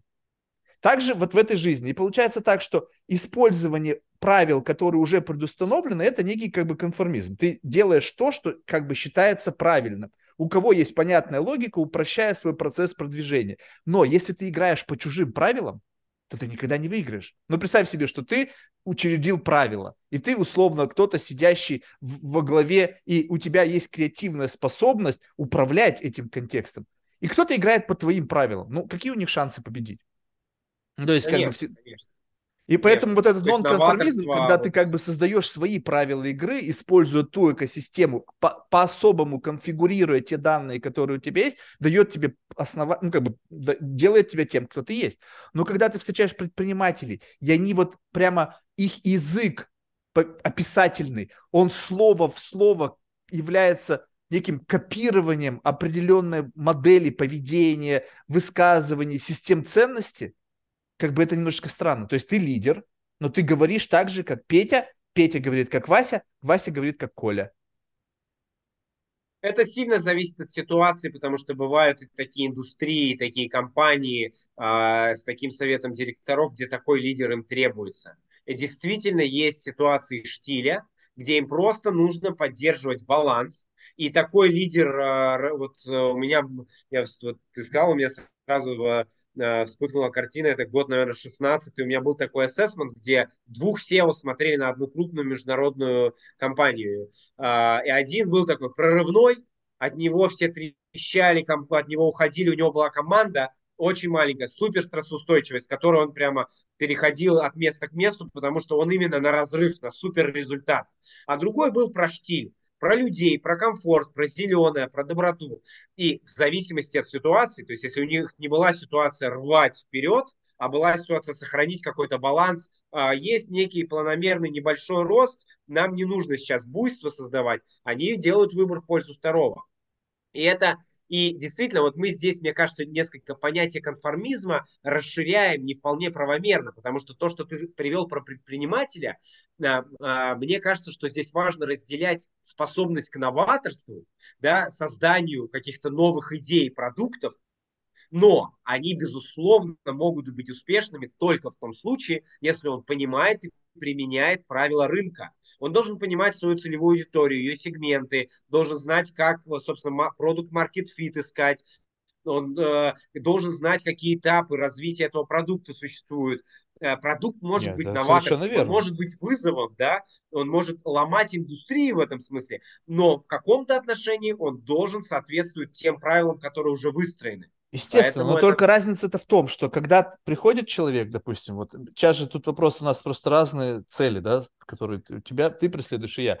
Когда человек понимает правила игры, говорит, слушай, Марк, я понимаю, вот как эти приматы мыслят, я буду просто сейчас использовать мое представление о том, как устроен этот рынок, для извлечения максимальной выгоды для компании, бенефициаров, акционеров и так далее. Другой тоже из штиля, который, Марк, ты знаешь, я знаю, вот я, я вот такой человек, я здесь максимально эффективен. Гэп между тем, на кого я себя натягиваю и кем я являюсь, минимальный, я идеальный управленец для штиля. Я знаю, как все устроено, но когда приходит человек и говорит, я люблю своих клиентов, я люблю то, вот и тут получается история такая. То есть ты знаешь, как устроен рынок, и цинично управляешь этим, этим процессом. И так выглядит, мне кажется, тот самый социопатичный CEO крупных компаний, который просто лишен каких-либо сентиментов, потому что сентименты мешают управлять такой сложной, неважно каким образом красное, бирюзовое, это сложно при всех раскладах, потому что слишком большая организация. И там сентиментов у людей нет. Если ты видишь бирюзового руководителя, не значит, что он любит с вами сидеть и распевать кумбая. Он просто понимает правила игры и играет с вами по тем правилам, которым нужно играть. Ему не так сложно. То есть у него минимальный вот надрыв в этот момент происходит. Он говорит, ну окей, ну что, ну какие-то там, буду с ними обниматься, там петь какие-то кричалки, вот этот булшит. Но это не значит, что он является как бы идеальным воплощением этой идеи. И вот там наверху люди просто очень хорошо понимают правила игры и знают, как в них играть. Но они да, не являются да, да, да. тем самым как бы воплощением этой идеи. И люди почему-то думают, что смотря там на Цукерберга, они видят какое-то воплощение идеи. Да откуда ты знаешь, что у него в башке происходит? Ну, то есть как ты... а, да, вот, вот про последний тезис. Э, действительно, было несколько таких аналитических интересных исследований, которые пытались проанализировать феномен суперуспешных предпринимателей. И пока что, то есть это некая динамика, рано говорить, что мы пришли к выводам, но пока выводы складываются в такую картину, что это во многом удачное совпадение обстоятельств что это не, безусловно, талант там у Маска, да, у, э, э, значит, у многих талантливых предпринимателей он есть, и умение там инновационно мыслить, но это во многом и сочетание ряда факторов, да, среды, как привлечь инвестиции и так далее. А вот что касается большей части о том, что ты сказал, абсолютно верно, и мне кажется, сам факт подтверждения того, что у нас вот эта условная эволюционная динамика от коричневых к красным организациям, от красных к оранжевых, потом к зеленым, куда-то в сторону и сейчас к бирюзовым, она говорит о том, что в подавляющем большинстве мы-то все еще пока про такую конкуренцию, про как бы себе или своей группе, и нам вообще наплевать на остальных. И SEO, и команды, и бизнес в целом. Бизнес должен быть агрессивным, если он хочет выжить. Да, в чем проблема этих зеленых организаций? Что они про людей, но никакого профита. То есть это либо НКО, либо какие-то существующие да, на инвестиции стартапы, но э, э, в этом смысле вот бирюза это пока выглядит какой-то там труднодостижимой историей в силу того, что это во многом и противоречит психологии человека, что ему нужно противоречит идее бизнеса. Ресурсов. Как бы ты да, пришел да, играть да. в бизнес, ты пришел на ринг биться, ну, боксер, а и, ну, как бы, и такой пацифист. Как бы, да, то есть какого подстав, хрена ударили ты пришел? по одной щеке, подставь другую. Конечно, бизнес так не выживет. Поэтому вот это... Но, на мой взгляд, это тренд правильный. Потому что мы в целом, как человечество, от конкуренции эволюционируем в сторону а, как, как, как какой-то гармонизации, объединения и поиска общих решений глобальных вопросов. Ты это можешь видеть и на уровне мира в целом, да, что мы раньше там за лодки дрались, жгли друг друга на кострах, а сейчас стали объединяться, чтобы летать в космос, чтобы изучать мозг. То, что мы делаем, вот э, мне посчастливилось в лабораториях в России работать, в Финляндии, в Нидерландах, э, если бы не наши коллеги в Японии, в Германии, в Китае, да, в Индии, в Штатах, мы бы ничего не сделали э, в области изучения мозга. Поэтому нам нужен единый язык, там программирование, анализа данных, единый язык обмена информацией английский, там неважно или эсперанто, э, который позволяет нам совместно эту сложную проблему решать. То есть какая-то эволюция в целом у человечества прослеживается от того, что нам надо уходить вот от этой жесткой конкуренции. А, раньше ведь это был, там, на примере нашей страны, да, кстати, многих других, ты можешь проследить, что методы ведения бизнеса, они были, в принципе, такими не очень человечными. То есть были бандиты, которые приходили и ларек отжимали. Ты думал, секунду, я выстроил маркетинг, я инвестировал вот сюда, у меня селзы, а просто взяли и отжали ларек. Сейчас это другие, более изощренные методы. Это аналитика Но цифровых следов, чтобы понять профили своих клиентов, да. Ну, но, да, а это стало не, не насильственным отъемом. Да, но дальше выглядит так, как будто она эволюционирует в сторону какой-то общей гармонии и Слушай, ну вот это э, любопытно такого ну, баланса смотри, при удовлетворении потребностей. Ну, как бы да, но вот смотри, вот я э, позволь с тобой не согласиться по поводу снижения конкуренции. Вот смотри, просто а, конку, а, запрос, то есть на скажем так, что ну, вот возьмем э, научное сообщество, так, которое как бы э, э, менее конкурентны, и все преследуют одну какую-то большую цель. Как это происходит? Ну, на мой взгляд, такая, знаешь, мета... какая картинка, представь в своей голове. То есть она может быть неправильной, ты сейчас меня поправишь, но, скажем так, есть какая-то э, темная, какой-то объект с большой гравитацией непонятно что, то есть какой-то предмет вашего исследования, который жаждет быть открытым. И вокруг него вращается вот это научное сообщество. Каждый что-то инвестируя в общую идею открытия. Но кто-то один либо группа людей увидит это первым. Потом все сразу же как бы опылятся от того, что теле... Но те останутся Нобелевскими лауреатами, э, часто коллективная Нобелевская премия, да, ну или так далее. Но все равно все и люди понимают, что окей, мы все по чуть-чуть вкладываем, то есть мы все улучшаем вот эту питательную почву информационную, в которой в какой-то момент времени я, благодаря своим талантам, своим пристальному вниманию, смогу что-то выхватить. И каждый в этот момент думает о том, что он может что-то выхватить. То есть это как бы я что-то дал, такой как брейнсторминг, да, когда я что-то вбросил, это от тебя отскочило, от Пети к Васе, и потом вернулось ко мне. Опа, я принял последним, кто принял правильное решение. То есть mm-hmm. в этом какая-то стратегия на то, что в конечном итоге ты все равно победишь, есть. Потому что, ну, есть, когда... есть, есть.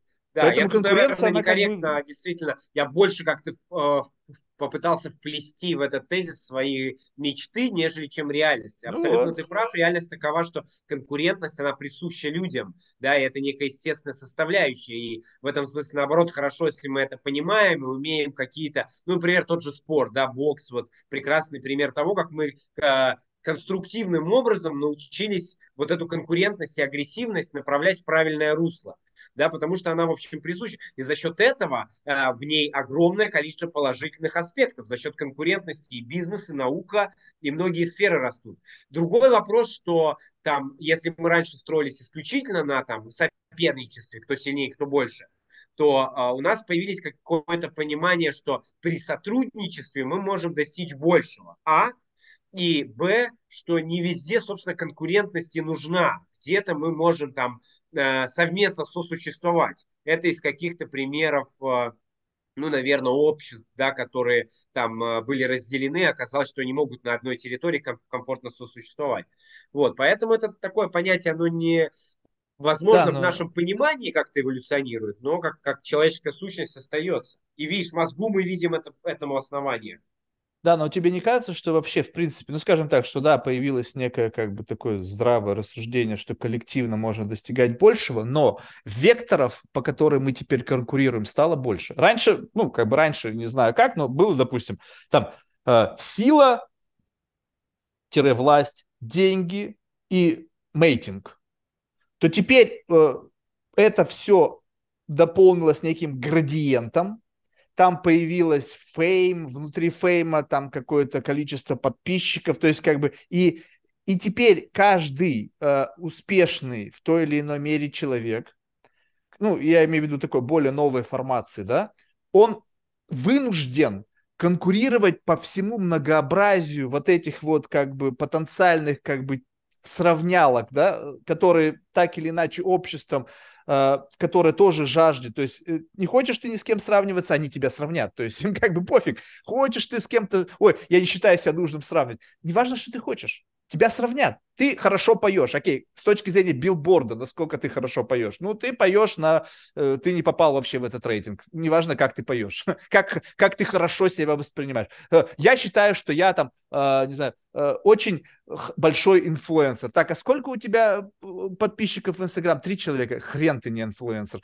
А если ты... У меня миллион. Ну, окей, тогда давай сравним тебя с Дуэйном Джонсом, либо там с каким-нибудь Месси, у кого там полмилли... полмиллиарда подписчиков. И ты тоже сразу же попадаешь в определенный как бы срез, определенный бакет, и получается, что все всегда еще больше срезов и метрик для конкуренции. Технологии пришли. Они вообще там позволили какие-то дашборды создавать, где ты можешь какие-то вообще невероятные корреляции находить для того, чтобы демонстрировать свое конкурентное преимущество. То есть, о, у нас там людей, которые на нас подписаны, допустим, которые пьют из бумажных трубочек больше, чем у вас.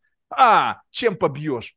И такие, а у нас, и вот и думаешь, что, вы что придумываете на, на ходу? Вот эта вот конкурентная отстройка и попытки заявить о себе с позиции некого power dynamics, power play. У меня есть эта власть, посмотри.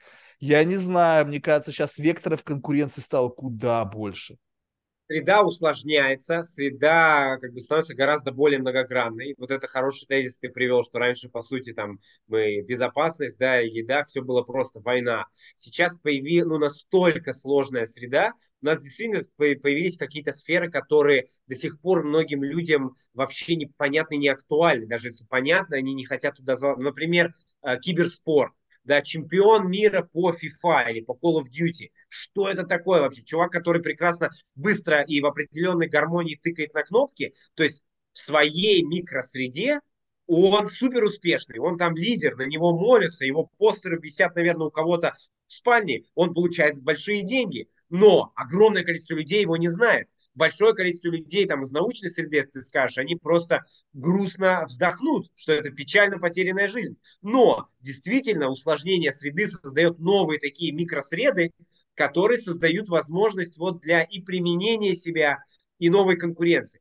Является ли наша какая-то естественная биологическая тяга к конкурентности, к сравнению себя с другими, а, к росту а, над другими, основанием к тому, чтобы эти микросреды создавать. Или скорее наоборот, усложненная информационная среда создает такие новые э, среды, сущности, а мы в них уже начинаем, их начинаем заполнять, да, и выстраиваем там какие-то ранжиры. Вот на это пока ответа нет. Но Мне кажется, минимум... мы сами. Ну, то есть представь себе, что вот, вот это же любопытно. Сейчас не к тебе вопрос, потому что ты видно, что как бы ты альфа. Э, вот. А есть вот занимающиеся чем же, что и ты, но они не альфа. Знаешь, такие вот задротики там с, с биофака. И, и как бы я, я всегда любопытно. Я говорю, слушай, ну выхожу на постепенно на доминирование, знаешь, вот как бы, ну, потому что каждый хочет как-то доминировать. И представь себе, что у тебя нету ни одного основания доминировать. Ты слаб, ты некрасив, ты не сексуален, ты не умен, ты, ну, то есть, как бы все. И у тебя есть только какая-то особая вирдность. И ты начинаешь раскачивать эту вирдность, ну, в хорошем смысле, то есть какой-то свой очень специфический талант играть в Counter-Strike, да, есть компания, заинтересованная в продаже этой игры. Есть те же фанатики ее создали в какой-то мере. И получается так, что они начинают как бы накачивать определенных игроков некой как бы властью, ну, как бы демонстрировать, подсвечивать рейтинги, цифры, скоринги и так далее, да. для того, чтобы появились определенные, как бы, внутри этой группы альфы, чтобы они впоследствии возможно, стали возможно. двигаться по направлению к этой альфе. И вот разговариваешь с таким вот человеком, слушай, говорю, ну а что в конечном итоге? Ну типа, ну а как ты оказался на фил- философском факультете? Ну ты знаешь, меня как бы не понимали, и как бы мои одноклассники, а потом как бы я стал читать книги, и вдруг вокруг меня появились такие же люди, которые разделяют мои взгляды, а потом появились студенты. И в этот самый момент ты обрел некую власть как бы для того, чтобы, ну, как бы вот это ощущение доминирования. Я читаю лекции, кто-то меня слушает, я могу не поставить зачет, потому что мне не нравится там, ну, еще что-то. И вот это движение, оно есть у каждого. Вопрос в том, что не у каждого есть возможность доминировать над большой группой. Кто-то может доминировать только у себя в семье. Это единственное место, где он доминирует. На работе его все чморят, э, на улице он обходит теньком идет там за каулками, чтобы, не дай бог, только не увидели. И только дома он может там доминировать, такой, знаешь, домашний такой деспот. кто-то доминирует над большими группами, там, не знаю, я глава там компании, там, и у меня вот все подо мной. Вчера у меня был чувак, он прямо говорил, что я депресснул. У него был эксит, у него была компания, бам, этого не стало, вроде бы, ну, личность осталась той же, но от, вот этот придаток, либо он был даже придатком, поскольку он почувствовал как бы такие лимбические боли, да, когда-то фантомные, когда раз и не стал, и он типа, а кто я? Кто я вот да. без этого всего, вот без этой организации, без нашего импакта? Как бы, э! Ему пришлось сколько-то, он там начал какими-то практиками, знаешь, чтобы вернуть к себе уверенность в себе. Поэтому я не уверен, что это общество. Да, умелые организаторы вот этого те, которые ткнут волокно реальности, они могут создавать ниши, в которых потом они как бы э, э, появятся альфы. Ну, как бы люди ищут где они могут максимально приметить свои таланты. Вот можно было бы себе представить, что однажды умение катать козявки и попадать через, метая их через всю комнату в карту на другой стороне комнаты, принесет кому-то миллионы. Посмотри на тиктокеров. Они вообще какой-то херней занимаются, но это никогда да, в да, жизни да. не принесло бы до технологической эры какой-то популярности. Все бы головой покрутили, чувак, иди учись лучше. А сейчас, ну, пожалуйста. Смотри, я бы сказал, что все-таки это не про доминирование, потому что э, э, интериндивидуальная вариабельность в, да, в склонности к доминированию, да, это у нас э, по, понятная черта, там она не в разных моделях личности по-разному, нередко она там внутри конструкта экстраверсии рассматривается. В ней существует огромная вариация. И есть люди, у которых нет тенденции доминировать. Они не хотят быть лидерами, они хотят быть, наоборот, незаметными, комфортно заниматься своей жизнью. То, то, о чем вот эти примеры, действительно, которые ты приводишь, у них основание не в доминировании, а скорее в э, признании компетентности, в рекогнишене. На определенном этапе у людей появляется вот эта ценность к тому, чтобы их признали. То есть, по, по сути, хотя да, бы увидели, хотя бы просто увидели и признали да, существование да. этого человека. Но в этот момент они что? Как бы, как только они увидели, вот тут же не думаю, что происходит эволюция. То есть меня увидели, и дальше, как следующий этап развития, я хочу пить это. Ну, то есть, как бы использовать это, потому что мне это нравится. Когда ты знаешь, и говоришь, слушай, ну а что вот там, ой, говорит, мне приятно, когда там студентки, там девушки приходят, говорят, спасибо. Я смотрю, у него такой, знаешь, как бы такой э, румянец на щеках выступает, потому что он, вот это вот какое-то ощущение некого внимания, который бы он не получил никогда в своей жизни, если бы не то, чем он занимается. И в этот момент он чувствует, что он как бы player, то есть он что-то может, он может создавать контекст, в котором какой-то возврат и так далее. И вот это вот желание как бы самореализации, которое невозможно без доминирования, ну, ты не можешь быть реализованным, не доминируя. Ну как вот, как можно стать вот таким, э, как бы, что общепринятым каким-то героем наших дней без доминирования. Это невозможно. Лока- локального, да, может быть, локального. То есть это не обязательно доминирование, опять же, потому что далеко не все лидерскими там, обладают задатками, далеко не все осознанно хотят там, доминировать и быть лидерами. Но быть э, знающими или быть экспертными в своей сфере, или быть там физически более способными, более там, успешными в своей какой-то там, скажем, спортивной сфере, это действительно естественная потребность. Да, для чего? Как... Ты хочешь стать экспертней, чтобы доминировать? Признание. Просто экспертность ради экспертности? Ну, при, э, смотри, доминирование это больше про как бы конкурентность, а признание она не обязательно включает конкурентность. Да, но тебя признают, могу... когда ты побеждаешь. Ты вышел на ринг, победил кого-то, ты доминировал над своим соперником, и общество признало. Мы признаем Ярослав чемпион мира в нейросайенс. Да, но у тебя могут быть, погоди, у тебя могут быть нобелевские лауреаты, до которых ты даже не дотягиваешься. Но ты сделал маленький крутой эксперимент, тебе пожали руку или просто опубликовали, не просто опубликовали твою работу, и думаешь, вау, вот это признание научное. Ты нигде не доминируешь, ни в своей сфере, ни среди вообще Подожди, научных светил. ты доминируешь. у тебя есть этот... маленькое Подожди, признание, не, не, не, не, не. Подожди, представь себе, что ты на чемпионате, я все что-то меня про бокс поперло, ты на чемпионате э, города по боксу, и в этот момент ты побеждаешь, и тут выходит Майк Тайсон и жмет тебе руку. Молодчага, красавчик. В этот момент времени то твое признание на, с более высокого уровня позволяет тебе доминировать на всех ни, уровнях ниже. Ну, не да, доминируешь, смотри, ты же сказал, локальное доминирование, оно не глобальное.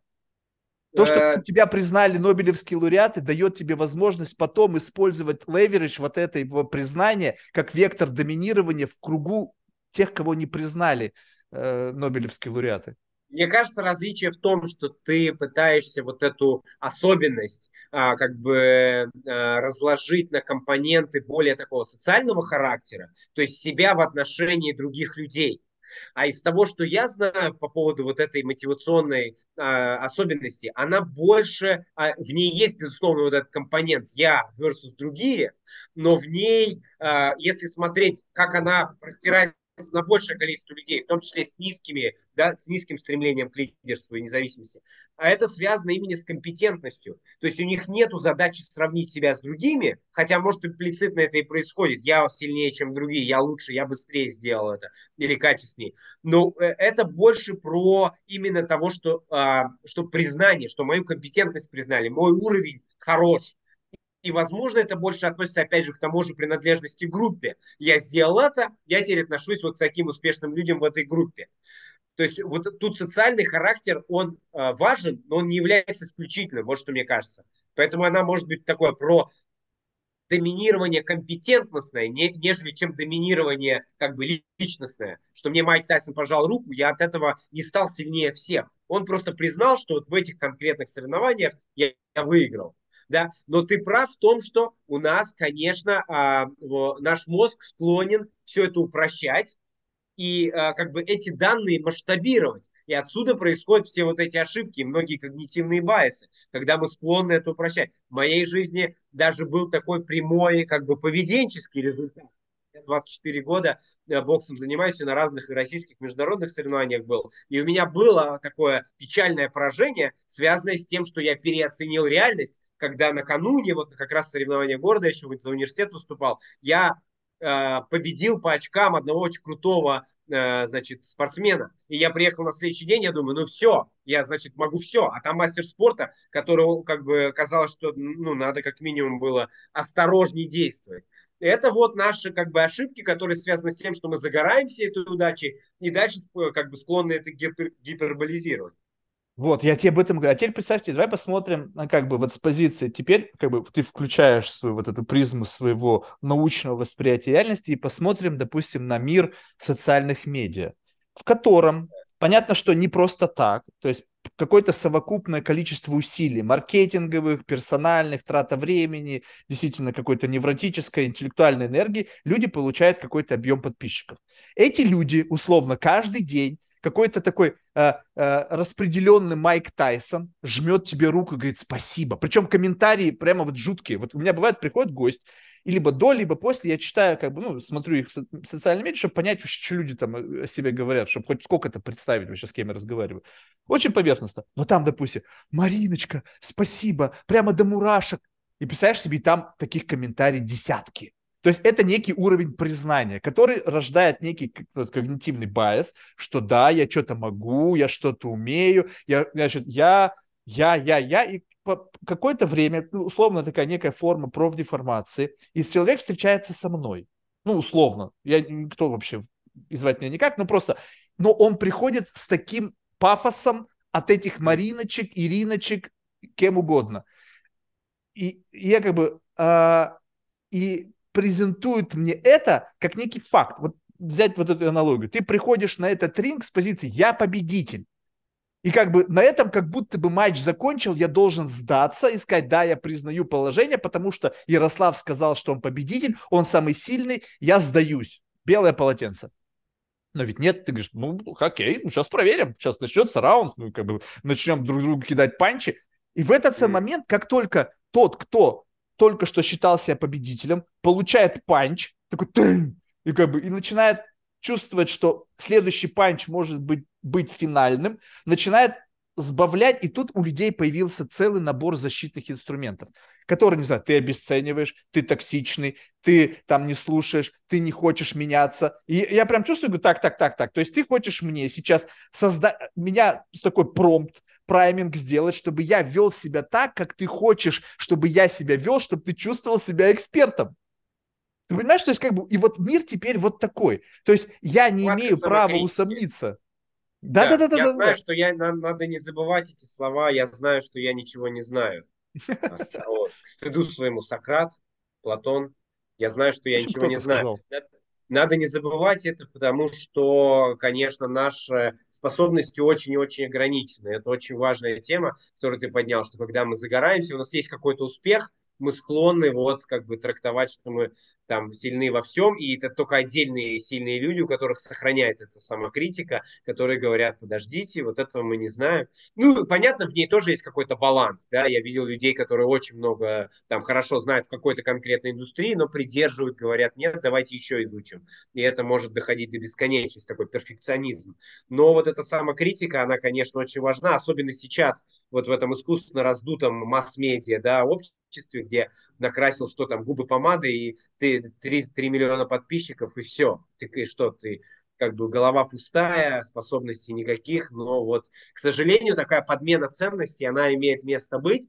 Это и она признается сложность. обществом. Вот понимаешь, то есть теперь это реальный социальный капитал. Когда человек, вот представь себе, вот у меня UFC, там, ММА боец. Просто конкретный пример, чтобы проиллюстрировать это по мере его роста карьерного, как человека, который просто ассасин, он бьется с людьми за деньги на ринге, то есть такой современный гладиатор, который, mm. в принципе, его работа это современный гладиатор. Все, вперед. То есть это вот граница этого октагона, ринга, не знаю, как угодно. Я говорю, слушай, а было такое, что по мере твоего роста вот этого социального капитала, просто в принципе, как увеличение количества внимания признанной персоне, тебе стали задавать вопросы, никак не связанные с твоей рододеятельностью, там, про искусство, про политику, там еще что-то. Да. Я говорю, какого хера? И получается так, что этот социальный капитал, это как будто бы единая такая, знаешь, как бы э, валюта.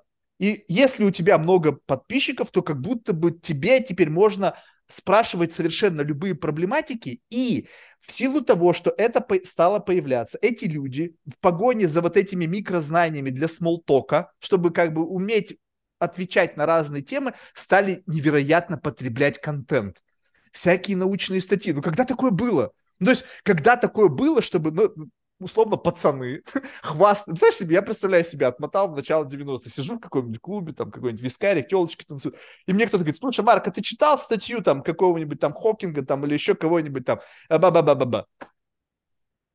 У меня бы как бы башка бы, наверное, сломалась от резкого поворота, потому что это неожидаемо. Да, мир меняется, но откуда этот спрос? Этот спрос реально, чтобы тебе искренне любопытно, потому что это что-то как бы значащее. Вот, допустим, тебе, тебе искренне любопытна твоя работа. Но когда человек просто из другой совершенно области погружается в какую-то специфику и потом в качестве некой бравады, некого попытки об, как бы поймать какие-то социальные очки от определенного типа людей, демонстрирую свою интеллектуальный свой гедонизм. И тут в этот момент происходит сращивание. Прочитав статью, человек думает, что он уже является экспертом в этой области. То есть да. он может, разговаривая с тобой, если он не совсем адекватен, будучи, допустим, SEO какой-то крупной компании, да, говорить про нейронауку с позиции того, что он сам нейроученый. Посмотрите на Илона Маска как бы да, к нему стекается невероятное количество информации, и он сам по себе, конечно, гениален, но он никакой нахер не нейроученый. А его да, слушают наравне... у них достаточно простенько. Они молодцы, что они вкладывают в маркетинг, вот хороший пример. Но по миру очень много, и в России в том числе, гораздо более эффективных, гораздо более успешных лабораторий. Вот в частности, если BCI взять, Brain Computer Interface. Маск делает примерно там на 10-15 лет с опозданием, но классно пиарит. Плюс у него уже есть бренд.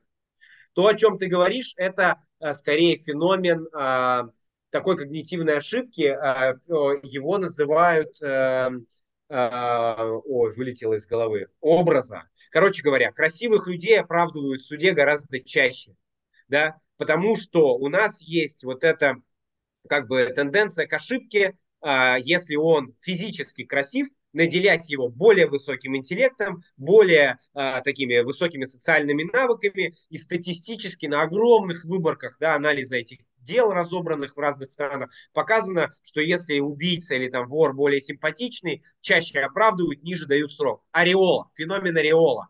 Соответственно, Вот э, если он э, боец в ринге, мочит всех налево и направо, и у него много подписчиков, у нас естественным образом, нам сложно это контролировать. Это опять же связано с первой, второй системой да, обработки информации. У мозга необходимость в упрощении. Мир слишком сложный, чтобы мозг тратил ресурсы второй системы, сознательной, на обработку всей этой информации. Он максимально сжимает и упрощает все это. Поэтому если мы видим, что он в чем-то успешен, а одним из индикаторов сейчас является это число подписчиков, то мы считаем, что он знает все. И мы уже не смотрим, что он в трусах прыгает в октагоне. Мы можем его спросить, отец, посвяти, как, каким образом нужно поступать, какой университет. И он скажет, то, что он скажет, отдаст, скажет, конечно, это скажет. нас еще больше предрасполагает к этой ошибке. Мы думаем, что он... Ну, а потом люди... А потом, смотри, появляется такая история, что когда мы уходим по этой ошибке, слушаем раз, два, три некомпетентных людей, которые сами ловятся на этот эффект ореола, да, направленный на них, то у нас возникает вот этот э, феномен социальной психологии, который связан с необходимостью преобразования своих ценностей. Там частично это когнитивный диссонанс, когда, помнишь, были истории, ребята ожидали конца света, тратили там все свои деньги, продавали дома, уходили в эту секту, ждали, ждали, запасались водой, прятались в бункере. Бах, приходил день, конца света не случалось. Что делать? Вот как бы их 20 человек, они все отдали этой организации, выходят, оказывается, все прекрасно, автомобили ездят, люди ходят по магазинам. Им надо было как-то, и они находили какие-то объяснения, что погоди, видимо, задержка, но все равно будет, потому что открыто сказать себе, что ну, это просто профанация. Никаких оснований даже не было к тому, что конец света, что этот старик мог вообще предсказать что-то. То они начинают, мы начинаем как бы себя обманывать, чтобы находить какие-то объяснения это именно вот эта э, такая зыбкость, адаптивность, с одной стороны, человеческой психологии. В этом она хороша, потому что в противном случае мы либо быстро съедем с катушек, либо ну, в какие-то сильные диссонансы перейдем, где перестанем вообще себе доверять и не сможем нормально жить. Но она все-таки и такая чрезмерная гибкость психологии, которая нас часто сбивает с пути да, с пути истинного, где-то, где смотреть на факты, а не на вот этот антураж это же удивительно, что как бы вот как, как э, врожденным таким биологическим инструментом адаптации воспользовались современные там корпорации. То есть как раз таки как бы э, вопрос в том, что как бы мы, общество меняется, да, но общество как бы, ну, понятно, не, не совсем ясно, где яйцо, где курица, то есть мы э, э, как бы акторы этих социальных изменений, либо какое-то общий, ну, то есть, как бы, я не знаю, все равно каждый человек что-то вбрасывает, какой-то там на уровне там каких-то микро вбросов, либо гигантских вбросов, там, импакт того или иной личности. И получается так, что вот это вот бесконечное морфирование, то есть, как бы, люди э, почему я сейчас говорю, что э, как бы аутентичность, а, она, мне кажется, не существует, потому что ты постоянно морфируешь, то есть ты постоянно адаптируешься, и ты никогда не, не бываешь аутентичным, потому что аутентичность в моем, может быть, каком-то странном консервативном представлении, это то, что не меняется с годами. То есть это как бы некая такая отличительные черты твоего характера, которые как бы пронизывают все это. А когда ты сегодня один, завтра другой, послезавтра третий и так до бесконечности, ты постоянно мимикрируешь какой-то идеальные самые бенчмарки этого времени, потому что именно это бенефитит максимально твою, ну, твою жизнь, твою карьеру и так далее, то человек вот просто даже в разрезе этого подкаста, да, ну сколько это, всего два с половиной, может быть, там сколько-то, скоро три года, успевает за эти три года, если так, такой тонко нарезкой, уже в нескольких социальных ролях побывать. Как бы вот это вот бесконечно, и, и постоянно как бы занимая позицию эксперта. Я говорю, да как так быстро-то? Ну, то есть я раньше думал, что обретение экспертности это, ну, как ну, десятилетие. Да нет, сейчас раз, и ты эксперт. А как бы, а где вот это основание? Ну, потому что есть люди, которые снизу тебя пушат, как бы вот они тебя поднимают да. на руки, есть понятные инструменты, как сделать так, чтобы ты как бы стал условно каким-то лидером мнения, да, благодаря какому-то, опять же, инструментариям цифрового плана. И они тебя выносят, и ты чувствуешь себя экспертным. Соответственно, твоя экспертность а, а, касается другого человека, который считает, что ты гуру, Э, у этого гуру есть свой гуру. И вот такой глобальный гуризм, все как бы постоянно на этапе трансформации от не гуру к гуру. И как бы, блин, ты думаешь, так, э, как бы э, просто остались люди, которые как бы просто не пытаются либо стать гуру, либо не пытаются продать мне какого-то гуру, которые сами как-то пытаются обрести какой-то э, ну, смысл в своей жизни безотносительно тому объему социальных изменений, которые происходят в наши дни. То есть как бы адаптироваться, но не потому, что ты заложник бесконечного процесса адаптации, а просто как бы посмотрел, окей, ну это происходит, но это не значит, что я моментально должен переобуться и играть в новую игру каждый новый раз. Да, но я, я надеюсь, что их большинство по-прежнему это сильно зависит от среды, в которой ты взаимодействуешь mm-hmm. э, с другими людьми. Если это такая среда, э, как это, со, там, social media, маркетинг, где персональный бренд строится, то там, наверное, действительно чаще можно встречать людей пустых, но с, как бы, с, большой, с большим нимбом. А, вот э, я все-таки надеюсь, что это такое не, э, не повсеместно, что очень много там людей скромных с большими достижениями. Что касается как бы объяснения феномена, мне кажется, два очень верно ты подметил основания. Толкают люди снизу, потому что нам нужно, да, и лидеры, и нам нужна причастность к группе. И второе, вот этот как бы феномен ореола, да, и сам человек склонен упрощать, гиперболизировать, думал, что если он ногой хорошо ударил, то, возможно, и он в, в математике, в квантовой механике разберется. Но и третье, это все-таки тенденция к упрощению. Понимаешь, э, заниматься нейронаукой сложно. Это годы, это э, сложные инструментарии, это техника, это большой объем там, биологических данных, литература на английском со сложной терминологией. Э, это достаточно сложная работа. Но ты хочешь знать о мозге. И когда ты прочитал какую-то простую книжку, и тебе кажется, ну в целом, а там достаточно просто все разложили. Ты думаешь, да, ты же не видишь этого огромного пласта данных, многочисленных концепций, на которых это строится. Тебе кажется, ну вот оно, вот и объяснили, вот и понятно, как бы зачем мозжечок, и понятно в целом, как мы действуем, АБЦ то, к сожалению, у людей нет Да, но ты понимаешь, кто получил бенефиты? часто погружаться. Да, но вот тут появились некий подвид, мне кажется, популяризаторы науки.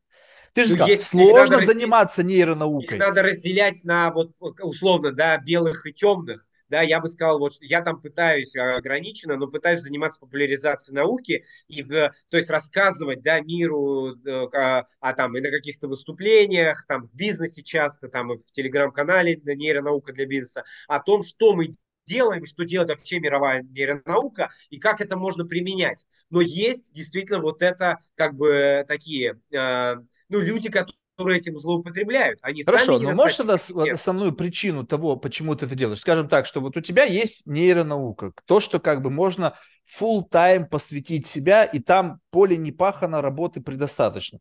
Но ты в сторону, начинаешь в сторону отбрасывать какой-то какой месседж, который, я подразумеваю, кумулятивно увеличивает вес твоего социального профайла. Ну, потому что слушают люди, блин, Ярослав очень умные вещи говорит, такие классные, понятные, применимые. А, есть операционное применение для HR, там, executive search. Таким образом, ты теперь не просто нейроученый, ты еще и востребованный консультант, который за небольшие деньги может оказать консультацию вашей компании, ну, небольшие в зависимости от объема компании, да, э, и получается так, что таким образом ты создаешь себе некий плацдарм для монетизации своего академического бэкграунда. Ну, Зачем? может быть, ты знаешь, я надеюсь, что для меня это было либо вторично, либо я это как-то не осознавал, потому что, честно, у меня первая мотивация была именно а, какое-то расширение знаний у широкой популяции в отношении науки. Uh-huh. Я сам выходец из академической семьи, где все, все занимаются разными сферами науки, и подавляющее большинство этих знаний о генетике, нейробиологии, клинической психологии, а, они оседают в лабораториях, они малоизвестны широкой популяции. Плюс ты видишь, что у нас снижается уровень запроса на высшее образование, да, вот как бы с ростом еще IT, сейчас люди проходят какие-то курсы, начинают зарабатывать деньги, может быть, само по себе это неплохо, но высшее образование, оно же дает и общий широкий кругозор, общую фундаментальную базу. Почему, когда ты идешь на IT, на нейронауку, там или на химию, вне зависимости от этих дисциплин, у тебя всегда иностранный язык, история, да, потому что, ну, это некую дают фундаментальную базу. И с потерей этого люди начинают реагировать на, на эти упрощенные стимулы. Смотри, есть косвенное подтверждение из э, исследований по механике потребления информации. Раньше все читали книги, Сейчас люди, особенно вот поколение Z, показано, что э, э, и Сбер в России проводил исследование, кто-то еще, э, в Штатах есть интересные данные на этот счет. А, а, одинаково. Э, сложно стало смотреть э, длительные, даже смотреть, я не говорю про книги, а даже смотреть длительные документальные фильмы. Формат ТикТока начинает захватывать э, умы молодежи. А это своего рода адаптация уже к механике потребления обработки информации. Очень короткие, яркие емкие, э, значит, э, месседжи, в которых какой-то глубокий смысл вместить невозможно. Поэтому вот э, я все-таки руководствовался идеей такого переложения на простой язык каких-то ценных знаний. Да, но вот это само по себе уже источник наверное, да, дохода. Да, ну понимаешь, вот как бы вот, вот дальше, вот очень простая вещь. Вот, вот как бы представим себе, что наш мозг ленив и упрощает. И вот да. внутри тебя происходят сейчас процессы. Ты, значит, э, можешь с научного а, донести на обывательский, и в этот момент что происходит? Ты коснулся, поскольку у тебя есть понятийный аппарат тезаурус и вот этот recognition текста и логики размышлений людей из лабораторий, ты это понял, Потом у тебя есть понимание людей, как бы такого усредненного, как им нужно, какую компрессию этой информации нужно сделать в этот момент времени все там вот эти, как знаешь, вот птенцы, вот они жадные, дай, дай, дай, сублимированную блевотину вот птички им скармливают, чтобы она легко у них рассосалась. Почему? Потому что через это он может стать как бы дальше отбрасывая назад в своей микрогруппе, где он микрогуру, чтобы поддерживать статус своего гуризма, своего вот этого альфовости, там, брейна, там, еще чего-то. Ему нужно постоянно что-то, что другие как бы, ну, будут есть от него. Он, ему нужен такой, как ты, который на пальцах ему разложит, он тебя бенефитит, и ты думаешь, так, подожди, какие-то чуваки в лабораториях что-то делают, какие-то люди постоянно в этом заинтересованы. Я что сделал? Я просто прочитал статью, декомпозировал ее до языка там, ну, того или иного слоя, который я выбрал в качестве своей аудитории, и получил максимальные бенефиты. Нафига мне быть в лаборатории, когда я могу уже здесь втиснуть в этот русло реки свою водяную мельницу и отбрасывать золотые монеты в сторону? Соблазн есть таких, в этом? Таких, наверное, хватает. Просто мне кажется, это неинтересно. Если ты сам ничего не делаешь, а, во-первых, у тебя нет своего, каких-то своих новаторских идей, возможности их применить. И, а, пока для меня вот это очень важно. Да, но как временно а все второе, хватает. А второе, если ты не эксперт, то ты не можешь, по сути, глубоко разобраться. То есть ты можешь транслировать просто из научно-популярных книг, какой-то просто делать выжимку, но глубоко копнуть, прочитать какие-то э, там ревью, э, разобраться в какой-то сложной теме и ее представить по общественности. Но это может человек компетентный в этом. Нет, ну ты сфере. тренинг прошел Поэтому... определенный, ты учился, у тебя PhD, то есть у тебя достаточно, ты, ты уже на этом языке говоришь. А, ну ты говоришь про человека, который уже выходит. Вот, я про тебя сейчас конкретно говорю, что соблазн теперь таких людей коррумпировать, как ты, он возник. В обществе есть инструмент, когда ты уже со своим тренингом, со своим пониманием этой проблематики можешь получить больше бенефитов таких как бы коммерческих и э, ну вот этих вот социальных очков просто конвертируя научные знания до умов людей, которые жаждут эти знания по какой-то причине получить. Ну, я не вижу, честно говоря, большой ценности в этих социальных очках. Это только дает какое-то удовлетворение, да, психологическое мне, там, а, столько подписчиков. Где в деньги можешь конвертировать? Ну и все, на этом Подожди. закончилось. Ну, ты в деньги мне можешь кажется, конвертировать. Книжку да. написал, ну, если Харари, он что, Взял но, написал книжку, но, объединив, мне скомпилировав. Кажется, там это возможность как раз, понимаешь, э, получать новое фундаментальное знание, и второе, его как-то применять. Вот это то, что дает реальную отдачу. Mm. То есть, когда ты выступил с лекцией там, в научном сообществе, сумев переложить э, нейронаучные лабораторные результаты на язык бизнеса, и еще и подсветив их, как, им, каким образом они могут их использовать, это круто. Это действительно дает тебе какую-то отдачу и удовлетворение. И проекты, и деньги, да, и инвестируют в твой личный бренд и так далее. Но а, когда ты э, э, погружаясь э, в науку, получая образование, повышая свою компетентность, способен генери генерировать идеи, их проверять с помощью экспериментов, а потом создавать какие-то новаторские решения, вот что особенно меня драйвит, для прикладной сферы, занимаясь и фундаментальной наукой, и прикладными исследованиями, и создавать продукты, которые помогают конкретным людям, командам, организациям решать свои вопросы, и параллельно с этим, да, тебе зарабатывать, но ты видишь результат, то это гораздо больше ну, для меня ты предприниматель. отдача. Чувствуешь, что ты сейчас озвучил некий... Безусловно. Ты предприниматель, ты как бы... Есть, вот, ну просто, я не знаю, может быть, я не прав, но есть как бы тип академик, ну то есть какой-то профессор, это человек, ну, грубо прозвучит, лабораторная крыса. Он не умеет ничего продавать, он гениален в своем, он даже сказать не У меня были несколько биологов, э, как бы, ну, просто он даже, как бы, он в своем мире живет, то есть у него нету ни, как бы, как медиа-тренинга, как себя вести, как себя подать, как себя продать. Он, он в своих каких-то там нуклеотидах живет, и ему вообще пофиг, да, у него есть научные статьи, написанные совершенно непонятным научным языком только для peer-to-peer review, и все, и ему как бы пофиг. Есть те, которые как бы, а, но без них никуда. Это тоже да, важно. Да, но получается, что ты как бы получается больше предприниматель, то есть человек, ну, который смотри, я имеет стал, я стал, тренинг. У меня у меня все-таки, я начинал с фундаментальной науки, 13 лет вот в лабораториях разных стран проработал.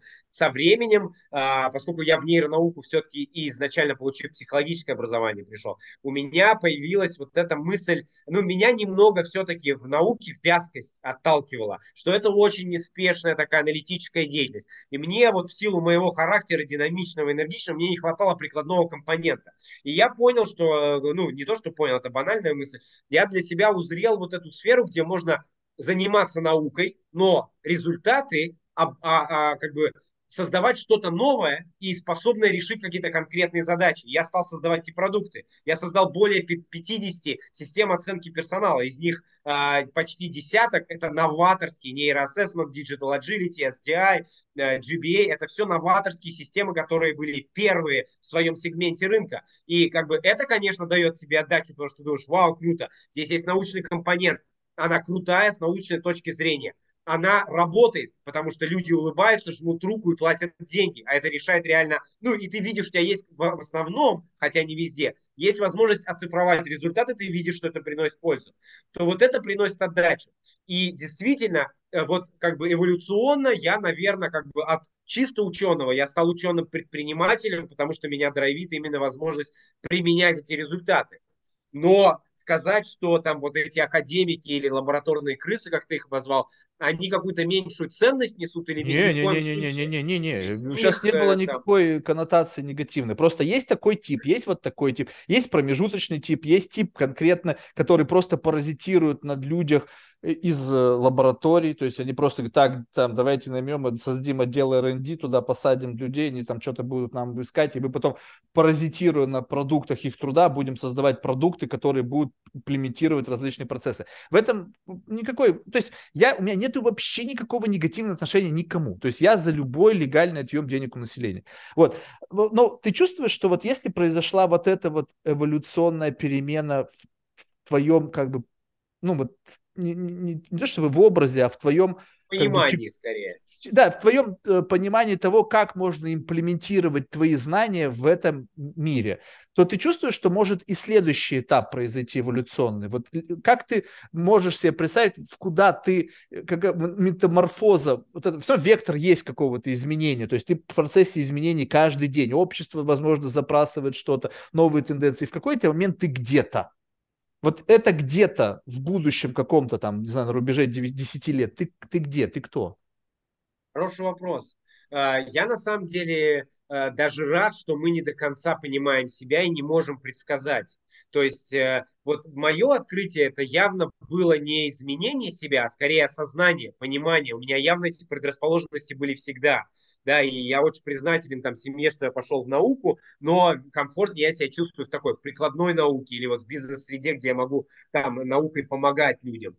Но как пойдет дальше, большой вопрос, потому что сейчас, например, я знаю, что я там не люблю ответственность за большие команды, большие проекты. Мне немного претит там такой э, корпоративный мир, где нужно там много следовать, галстуки, формальные Когда ты с ними заседания. работаешь Да, мне вот больше как бы такое предпринимательство или где-то, где есть корпорации, кстати, очень прекрасно, вот э, там я сейчас сотрудничаю, где у тебя и сохраняется возможность независимости, создания нового, там вот этого образовательного компонента, когда ты можешь делиться знаниями. Это прекрасно, что э, какие-то компании такую возможность дают.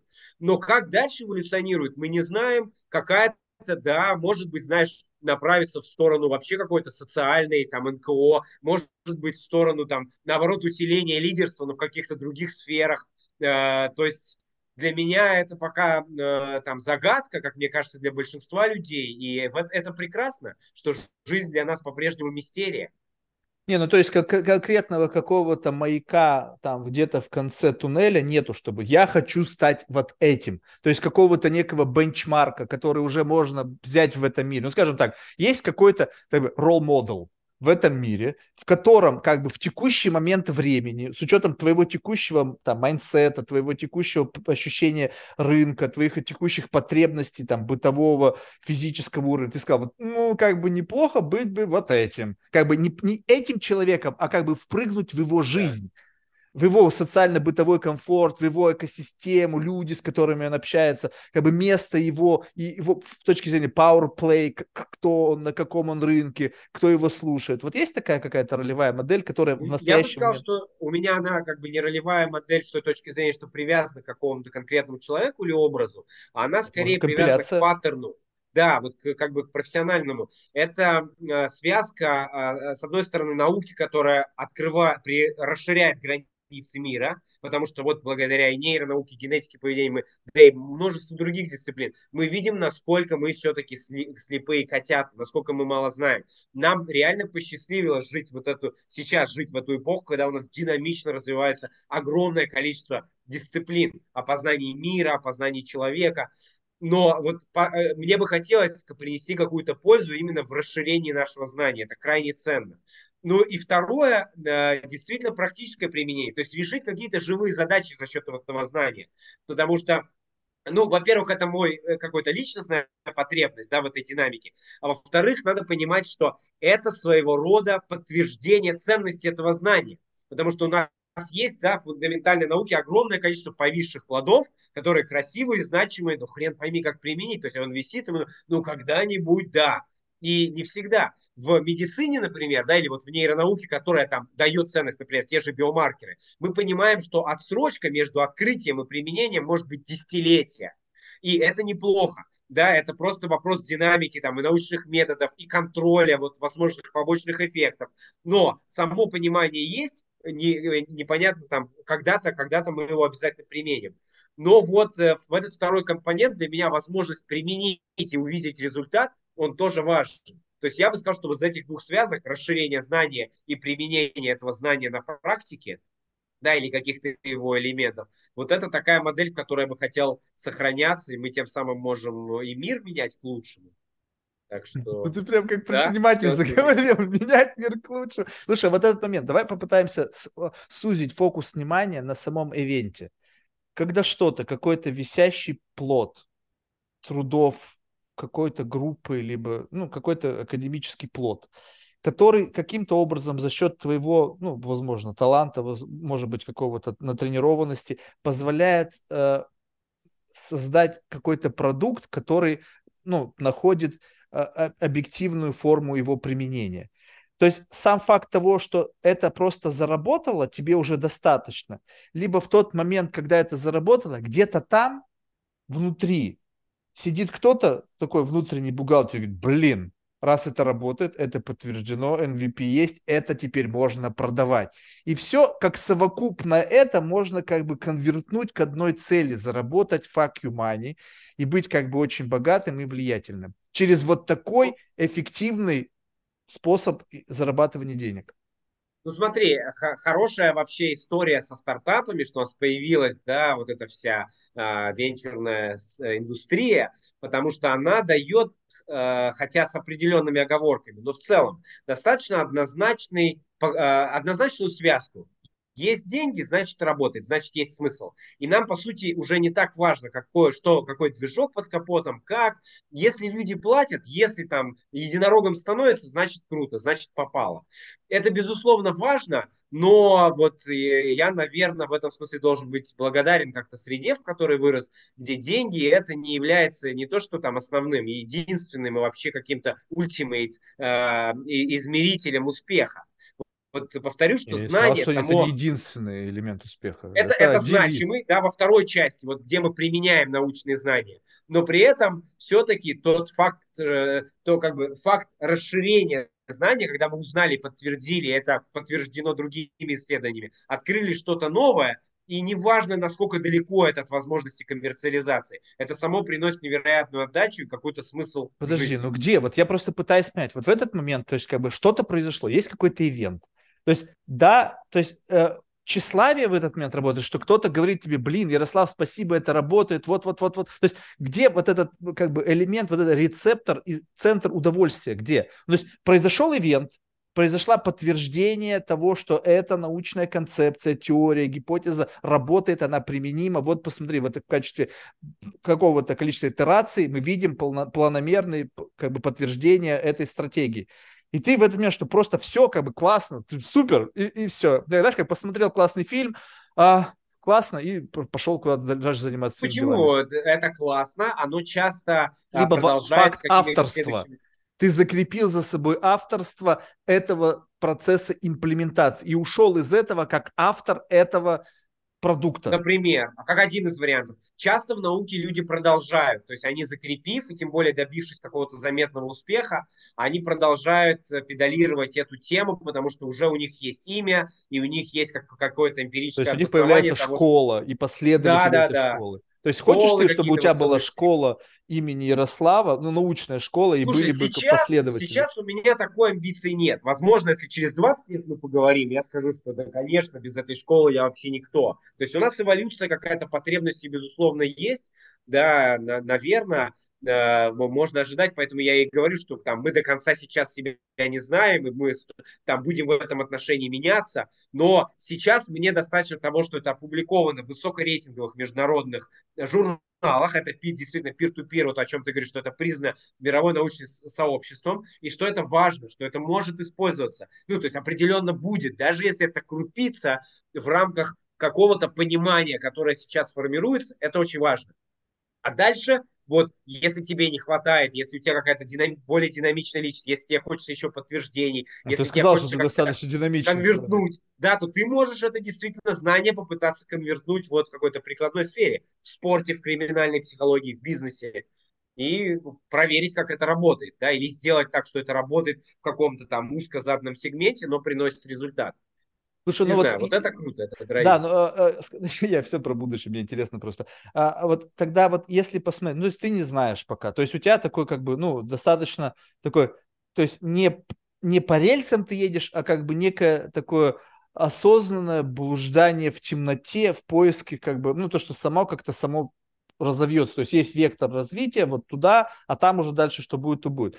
Но вот если взять в этот момент, скажем, ты где-то, то твое имя, оно известно какому кругу людей? Ну, то есть вот как бы в идеале. То есть раз твое имя прозвучало, и только определенный круг людей из какого-то научного сообщества, которые были либо там с авторами твоих там научных работ, своих научных статей, либо читали их, поскольку это как бы непосредственная работа там быть в курсе других исследований, потому что мы занимаемся одним и тем же, либо же ты, твое имя прозвучало, и ты, допустим, как, ну не знаю, как кто, как кто-то, кто вот э, даже не будучи там нейроученым, знает это имя, потому что этот человек, он как бы такой уже а-ля селебрити от науки. Слушай, ну у меня нету, к счастью, вот я думал над этим, пока, во всяком случае, может, и вообще какого-то стремления к популярности. Мне важно, чтобы вот э, в том, что я делаю в плане популяризации науки, мне важно, чтобы это как-то доходило и оседало у людей. И вот я это видел и вижу, это приятно том, что люди возвращаются, например, после лекции, иногда там через год, даже больше, и говорят, слушай, вот такая крутая штука, конструкция, мы можем на основе нее сделать проект. Это показывает мне, что при наличии достаточно большого количества абсолютно лженаучных предложений, и их очень много, особенно когда мы в нейронауку заходим. Но у нас, к сожалению, с психологическими, с психометрическими инструментами очень плохо. То э, они все-таки умеют сделать правильный выбор в отношении того, что имеет под собой эмпирически обоснованные научные э, факты, научные данные. Вот это для меня хорошая отдача. Возможно, через какое-то время там я захочу славы. Но вот, к счастью, Но ты понимаешь, э, у меня ты... нет гонки за э, популярностью. Я даже считаю, что это хорошо, потому что это ведь определенная нагрузка. То есть ты должен постоянно мониторить, какие у тебя рейтинги, кто тебя Для любит, этого кто могут не быть любит, социально, там, социально обоченные люди. Нет, я просто к тому, что, э, не знаю, говорили тебе или нет, ну, рассматривая это как комплимент, да, что ты как бы, ну, правильно сконфигурирован для занятия вот этой ниши. Ну, то есть внешне, не, не шамкаешь, то есть у тебя есть все как бы необходимые черты, чтобы быть условно локально, либо, ну, ну тяжело с англосаксонами конкурировать, но в принципе достаточно знаковые псы. Если Ася Казанцева смогла, ну как бы, come on. То есть представь себе Ася Казанцева, не знаю, в теле, ну, не знаю, там выбери свой choice of твоего ну, не знаю, там, какая-нибудь, ну, кто, ну, ну, не знаю, ну, любую девушку, которая сексуально привлекательна. Это был бы просто, как бы, ну, такой серьезный, э, как бы, эффект она бы оказывала на умы и сознание людей. Ты сам привел это исследование, что, как правило, людям более внешне привлекательным, как бы, даже выдают меньшие сроки, и как-то они становятся притягательными. И тут вопрос другой, что вот есть это поле, да, как бы поле а, а, заинтересован, то есть тут даже, мне кажется, дико сейчас прозвучит, это может быть какой-то даже некая конспирология, но представь себе, что вот эти платформы, они заинтересованы в таких, как ты. Людях, которые Платформа. способны соответствовать определенным критериям эстетическим, потом интеллектуальным, и для них как будто бы есть вакантные места, в котором они очень, ну, проще, чем кто-либо-то другой, могут привлечь, сгенерировать вокруг себя какую-то паству, которая будет, ну, как бы забирать их время. Mm.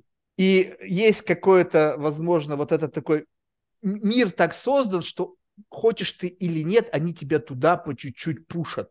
Вот ты чувствуешь, что тебя что-то или кто-то подталкивает к определенной деятельности. Все говорят, слушай, Ярослав, а что ты книгу не напишешь? Ну, или, ну, может быть, ты уже написал, но я имею в виду, что что-то или кто-то в твоем окружении тебе постоянно куда-то пушит, как бы говоря об этом, сделай. Вот недавно у меня был чувак, он просто бизнесмен и туда-сюда, и вдруг в какой-то момент времени он говорит, слушай, а как ты тут оказался? Как ты пришел в историю рода, там, в какое-то исследование? Ну, знаешь, я этим увлекся, одному рассказал, другому рассказал, третьему рассказал, а потом мне говорят, слушай, а что ты, типа, ну, рассказывай, это, это классно, интересно. И как бы чуть-чуть, чуть-чуть толкали, толкали, толкали, и потом бам, и он уже э, говорящая голова про историю рода и там все, что с ним связано. Mm. А, да, наверное, но смотри, а, э, у меня это не самоцель, для меня это важная компонента, а, во-первых, научной деятельности, во-вторых, во-вторых, вот консалтинговой деятельности, которая, ну, по сути, мостик делает между наукой и консалтингом, да, и ну, где-то там это маркетинг своего рода. Второй момент такой, если чуть там поспекулировать насчет будущего, мне кажется, что это вот это связка, там, компетентность, внешний вид, она может уже как-то размываться в силу там дипфейков, да, что ты сейчас любого можешь э, там сделать презентабельного э, бота, э, который будет да, красиво, компетентно Keynote speaking никто не отменял. Когда приезжает отменял, человек, пока, да. и за это платят самые большие деньги. Ты приехал, тебя с тобой общаются, чувствуют твою энергию, и ты на себя маску уже туда не оденешь. Ну, как бы, какой бы сейчас не были там фейс, фейс маск, там какие-то боты, которые могут создавать идеальных с точки зрения эстетики людей, как бы на, на, на мероприятии люди хотят видеть живого человека, его почувствовать, задать вопрос, да. выпить с ним винца, виски, там что-то. Это классная штука, но это оболочка, я бы сказал. То есть без э, содержания, без науки, без консалтинговых проектов, которые тебе позволяют да, приземлить науку на жизнь. Вот эта оболочка Не, просто... ну это конкурентное преимущество, я понимаю, что оболочка это конкурентное преимущество. Ну, да. Я сейчас не говорю, что ты не наполнен ничем. Ты наполнен, но то, что, как это условно сосуд, который наполнен, он, и как бы вопрос в том, что вот мне кажется, вот как живет ну, как бы э, развитие современной жизни, когда люди учитывают любую свою конкурентную при, ну, как бы конкурентную э, возможность для того, чтобы продвигаться в этом мире. Я, может быть, я очень криво-косо под... подхожу к такому очень странному вопросу. Используешь ли ты свое конкурентное преимущество в виде флаконов, куда это залито, в качестве дополнительного экстра двигателя для продвижения в своей жизни? Либо ты не а понимаешь, как, что это как, можно использовать. какие конкурентные преимущества ты сейчас имеешь? Ну вот именно, ну как бы вот внешние данные, э, такой какой-то э, мускулинный стержень внутри тебя присутствует. То есть ты занимался боксом, значит, ты все-таки знаешь, что значит получать по морде, значит, у тебя есть более такая резилианность, э, сопротивляемость к этому миру. Э, и как бы, ну вот эта совокупность этого всего, оно делает тебя более на мой взгляд, перспективным, нежели, допустим, э, кто там из мужчин есть тоже, занимающийся какой-нибудь наукой вот в этой нише. Ну, допустим, как его там... Э, ну, такой какой-то там постоянно про глютены рассказывает. У меня тоже был на подкасте. Ну, бог с ним, не будем никого унижать. Но э, что унижать? Знаешь, как есть, кажется, так есть. Что важно, важно э, здесь какая-то э, субъективная гармония. То есть, если ты получаешь удовольствие от того, что ты делаешь, то, а, ну, собственно, э, да, и люди не страдают от этого, что важно, то по а, большому а, Паншин, счету, вспомнил, Паншин. А, масштаб вот э, как бы твоей деятельности, знают ли тебя во всем мире, э, то есть вот Элон Маск, которого мы сегодня вспоминали, при всем уважении, он действительно крутой новатор, да, он много они чего сделали. Но вот если про BCI посмотреть, очень много в мире малоизвестных широкому обывателю сильнейших BCI лабораторий, о которых никто не знает. Но вот Маск с опозданием, но он хорошо это пиарит.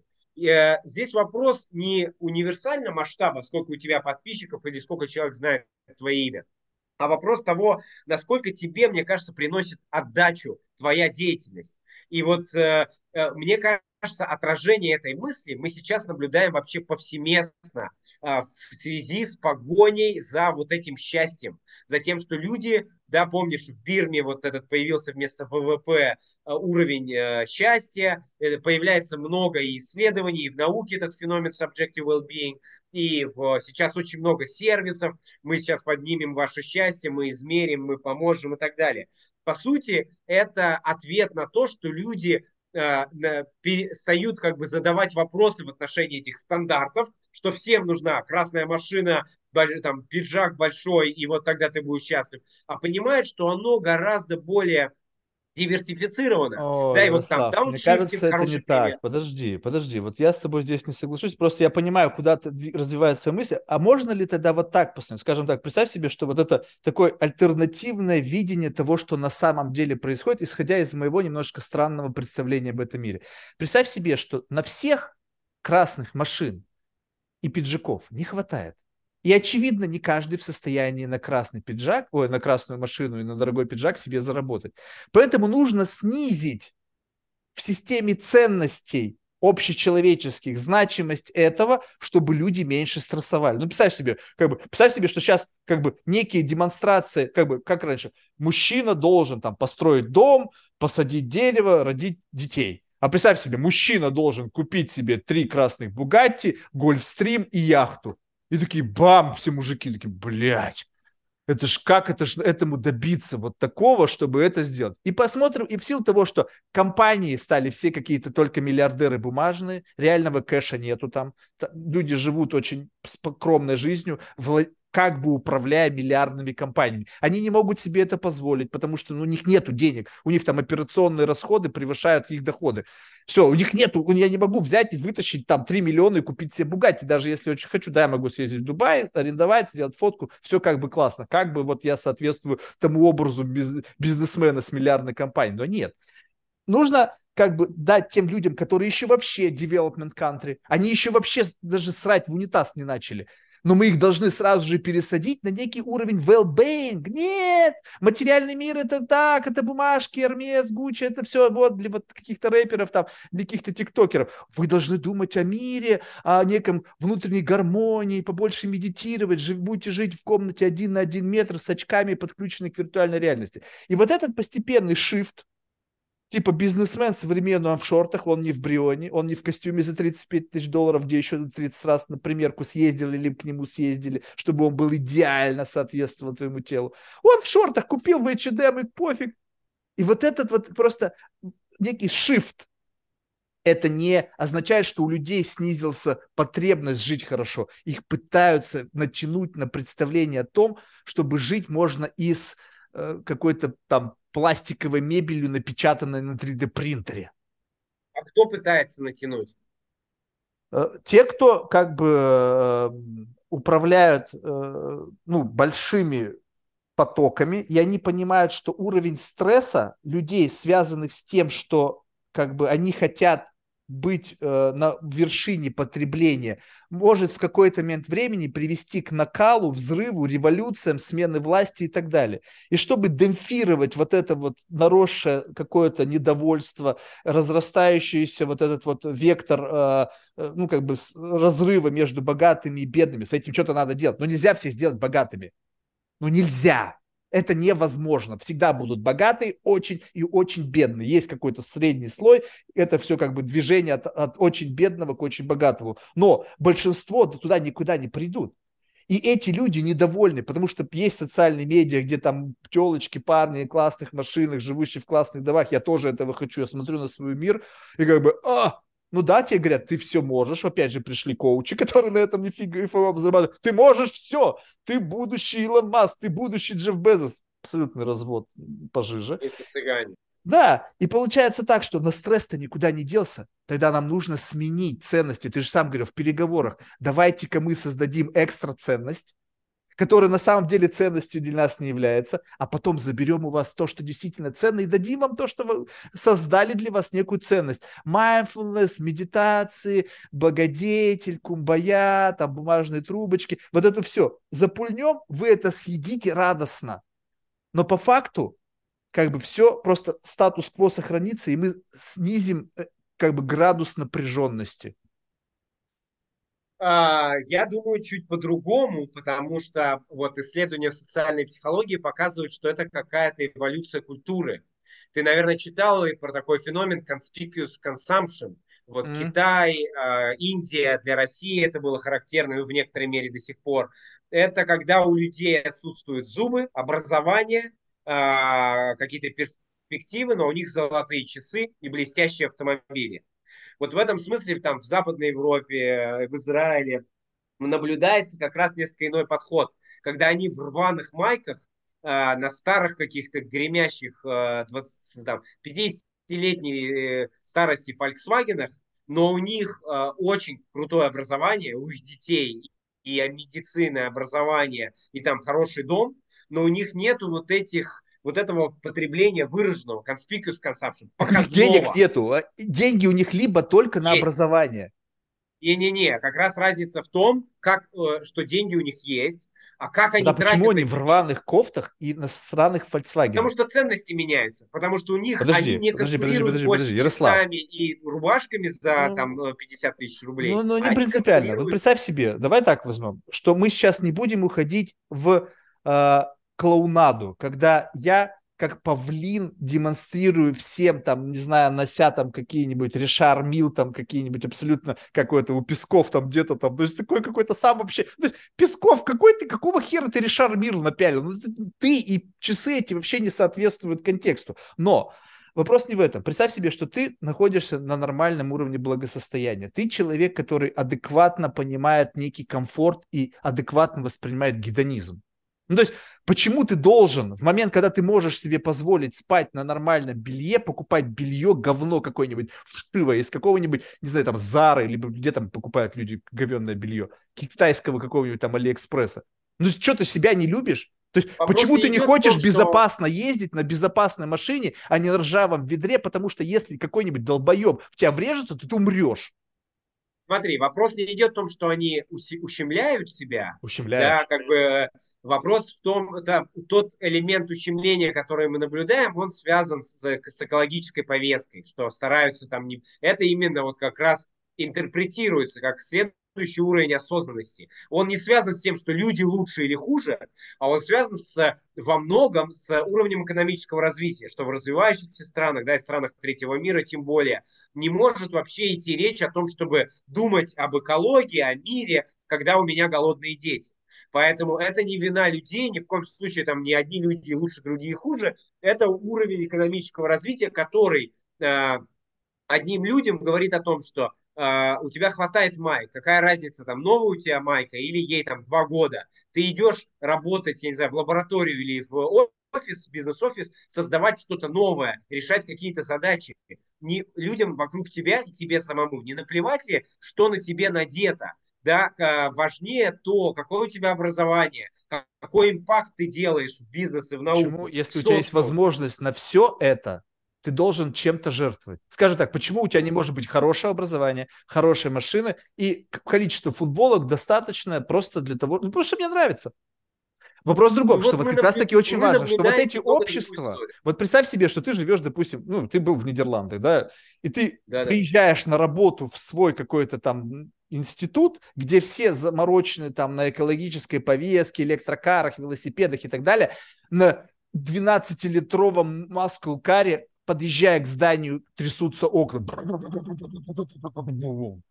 Все на тебя будут посматривать как-то так стрёмненько, как бы так, а что ты, типа... Да. ты не потому, что ты не хочешь, и потому, что у тебя другие ценности. Тебе, в силу того, что ты свой-чужой, опять же, мы же говорили, что это инструментарий есть, находясь в этой экосистеме, тебе выместят из тебя твои несоответствующие представлениям этого общества черты, привычки и так далее. Они тебя отфреймят. А если ты будешь сопротивляться, ты будешь белой вороной, скорее всего, ты не приживешься. Но это не только про черты и привычки, это про осознанность, про, про масштаб мышления. Когда ты покупаешь себе там 7-литровый автомобиль, ты, возможно, думаешь э, там о себе, о том, чтобы там получить удовольствие, а, а вероятнее всего еще и покрасоваться. Но потому что тебе Когда ты покупаешь платить... Теслу, ты не думаешь о том, больше. что ты спонсируешь рабский труд где-то там в, в, в этих в африканских странах, где Безусловно, там дети там ковыряют палками дыры. кобальт там или что там они? Безусловно, да, это, там есть свои дыры. Но как бы ключевая линия здесь в том, что это про масштаб мышления и осознанность, что они говорят, ребята, мы не будем менять, покупать новую одежду, потому что у нас стар... мы, мы загрязняем окружающую среду. У меня есть достаточно денег, чтобы покупать одежду, но я буду входить в старый, потому что я думаю о мире. Если там дыры, безусловно, есть. Конечно, это вот Ковальд хороший пример привел. Все эти шоколадные фабрики, да, которым там гордятся, там куча рабов, по сути, в, Афри- в Африке до сих пор, да, там и бельгийцев работают без доступа к медицине, там, образованию, даже питьевой воде. Это, эти дыры есть, мир не идеален. Но вот это как бы различие между conspicuous consumption и такой скромностью в материальном плане при э, значительных инвестициях в образование, в здоровье, в будущее, э, в решение экологической проблемы, они, э, вот из того, что мы видим, они коррелируют с уровнем экономического развития общества. Да, и похоже, вот что это, это как-то нас подталкивает к этим. Да, ну вот смотри, вот, э, окей, ну как бы самое последнее, что, что можно здесь сказать. Вот смотри, можно ли тогда сказать, что как бы те общества, в которых это сейчас, ну, как-то процветает, либо является доминирующей повесткой, это общества, которые ну, достаточно давно стали неплохо жить. И когда, знаешь, вот ты не голодный, вот ты сказал, что у меня в силу там моей, моего детства, у меня не было голода, связанного там с каким-то недостатком денег. И то, что ты говоришь, там вот этот вот... Я не говорил, у меня как раз был, я из научной семьи в 90-х э, такая проблема стояла. Ну, ты, может быть, совсем маленький был тогда, поэтому ты не особо это ощутил. Ну, скажем, ну, сейчас пусть не твой пример. Как, есть вот просто, вот представь себе, что вот эти вот общества, которые первое поколение, как бы first generation of wealth. То есть эти yeah. люди, они никогда не жили хорошо. Среди российских э, элит были дети, которые сейчас тоже их там внуки, они тоже достаточно просто могут одеваться. Да, ну, как бы в России машина хорошая, это, наверное, как бы факт, ну, что сложно себе представить. Но это есть какие-то поведенческие черты, относящиеся к обществу. Но если ты не голодал никогда, То есть вот у меня есть знакомые, как бы, знаешь, дорогая простота. То есть, ну, там, ну, правда, дорогая простота тоже видна, что она дорогая, но люди никогда не голодали. Они всегда были в обеспеченной семье, они всегда получали все лучше. Другая система ценностей. Почему? Потому что это твой уже бытовой уровень. Твой бытовой минимум – это семья с доходом, блин, 6-10 миллионов долларов в год. Это твой... Они, ценности, доход, доход это просто база. Ценности да, могут быть совершенно да, но ты представь разные, себе, полярные. что... Не, не, не, есть вот... семья с высоким доходом, у которой ценности бабки, а есть семья с высоким доходом, у которых ценности развития, знания, а, общества, и это... они бабки инвестируют в а, как раз в образование, вот, и не только посмотри. свое, я имею в виду, строят школы. То есть ты хочешь сказать, что у...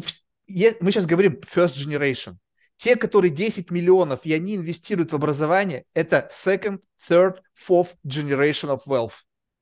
Те, которые в этом году, в этой жизни, папа заработал 10 миллионов, и папа рвал жопу на немецкий крест, чтобы эти деньги получить. 10 ну, миллионов долларов заработать в наше время, не быть вот таким SEO-социопатом э, очень сложно.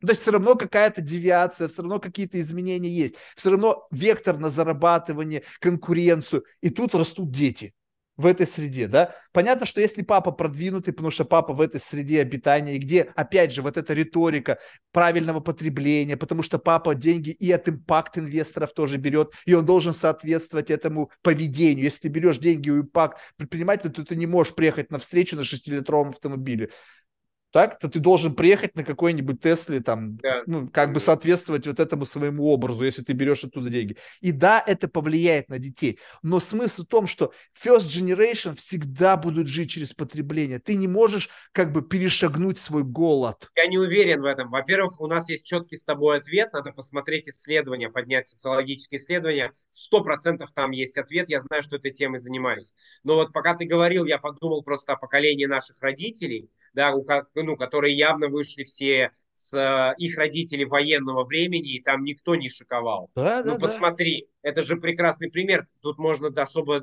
даже не рыться в научной литературе. Э, огромное количество людей, которые много заработали, но они инвестируют в фундаментальные ценности. А они не шикуют на яхтах, они строят школы, они инвестируют в решение социальных Помимо проблем, всего они прочего. помогают больным детям, хотя они вышли из бедных семей. Помимо всего прочего, потому что это social responsibility, потому что сейчас, если ты богат, то тебя пресят, прессуют. Ты должен give back to community. Не-не-не, ты я не думаю, что тут какой-то внешний пресс это является ключевым фактором принятия решений. Если ты поговоришь с этими людьми, ну вот с Варданяном мне посчастливилось несколько раз разговаривать, угу. это его искренний, глубокий интерес личностный. Ему не нужны супердорогие автомобили, вертолеты. Он скромен Фу, в этом У него все это было Он уже. строит образовательные учреждения. Он думает в долгосрочной перспективе о развитии общества, о решении проблем в обществе, о там, социальных напряжениях.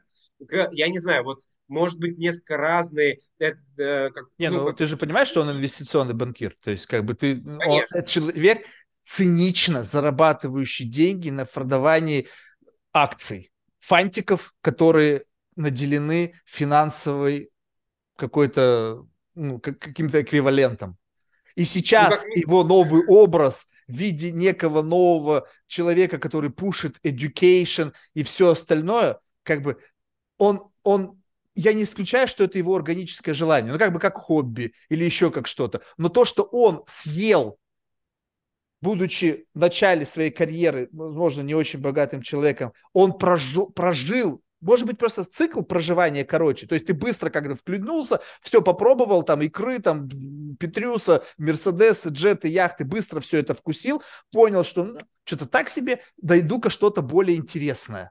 И нашел, но пережить, это же вопрос ценностей, этот нельзя. Но ну, он это, это прожил. же вопрос во многом ценностей. У него есть самолет, у него есть Мерседесы, Роллс-Ройсы, дома, это есть. Смотри, это, это же вопрос ценностей во многом. То есть то, если я правильно понимаю, образ, который ты рисуешь, он удовлетворен яхтами, домами и вот там вот этими он вечеринками. Не, это не единственное удовлетворение. Это твой бытовой level.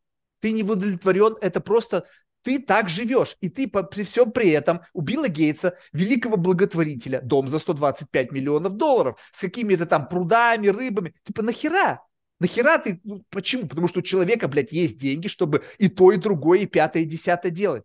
Он не живет в жалкой халупе, как у меня недавно там был случай, говорю, вот какой-то там э, бизнесмен из Индии, да, там они все такие cheap пока еще. И, значит, мы какой-то в рамках нашего бизнеса там с каким-то партнером высылали ему какому-то то ли самолет, то ли еще, или дом. Он говорит, типа, мы ответил, видимо, говно закипело, и такой, типа, мне это все не нужно, я до сих пор живу в доме без кондиционера. Я себя представил, миллиардер, в странной Индии, в жре, блядь, в доме без кондиционера. Я говорю, почему ж ты так себя не любишь?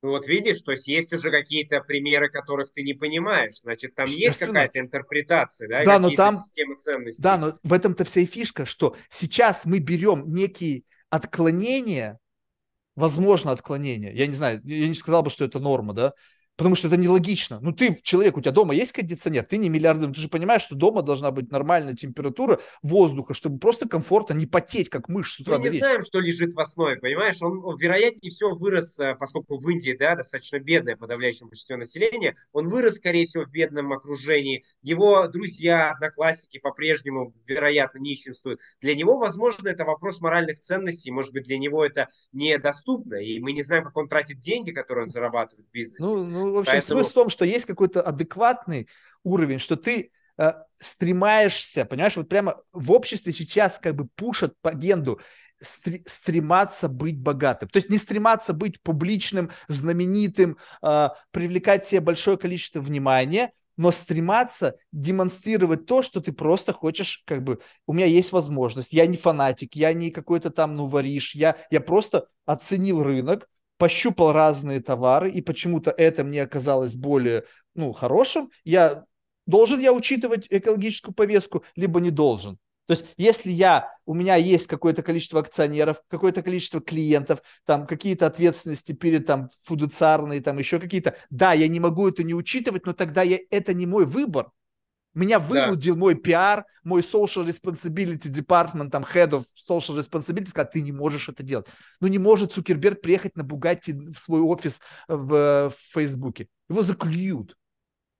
В том-то и дело. А если у тебя есть возможность выбирать самостоятельно, ты там собственник бизнеса, то это как раз э, и является Масштаб. индикатором Масштаб. масштаба твоего мышления. Конечно, если тебе посрать на мировую экологическую повестку, но это говорит о том, что да, супер, ты успешен в своей нише, но ты очень узко мыслишь. мыслишь. И это там нельзя говорить, что человек плохой, но это его масштаб мышления. А если ты не супер успешный в своей нише, но ты думаешь, да, и ты там, я не знаю, вот как бы все эти экологические акции, которые они осуществляют, понимая, что нам надо принимать какие-то действия, потому что темпы развития технологий, которые позволяют нам осваивать другие планеты, они несопоставимы с темпами Э, загрязнения нашей планеты. То есть нам надо сейчас менять свое поведение. Да, да, с, э, с середины прошлого века мы более чем в два раза увеличили популяцию. То есть это уже критично.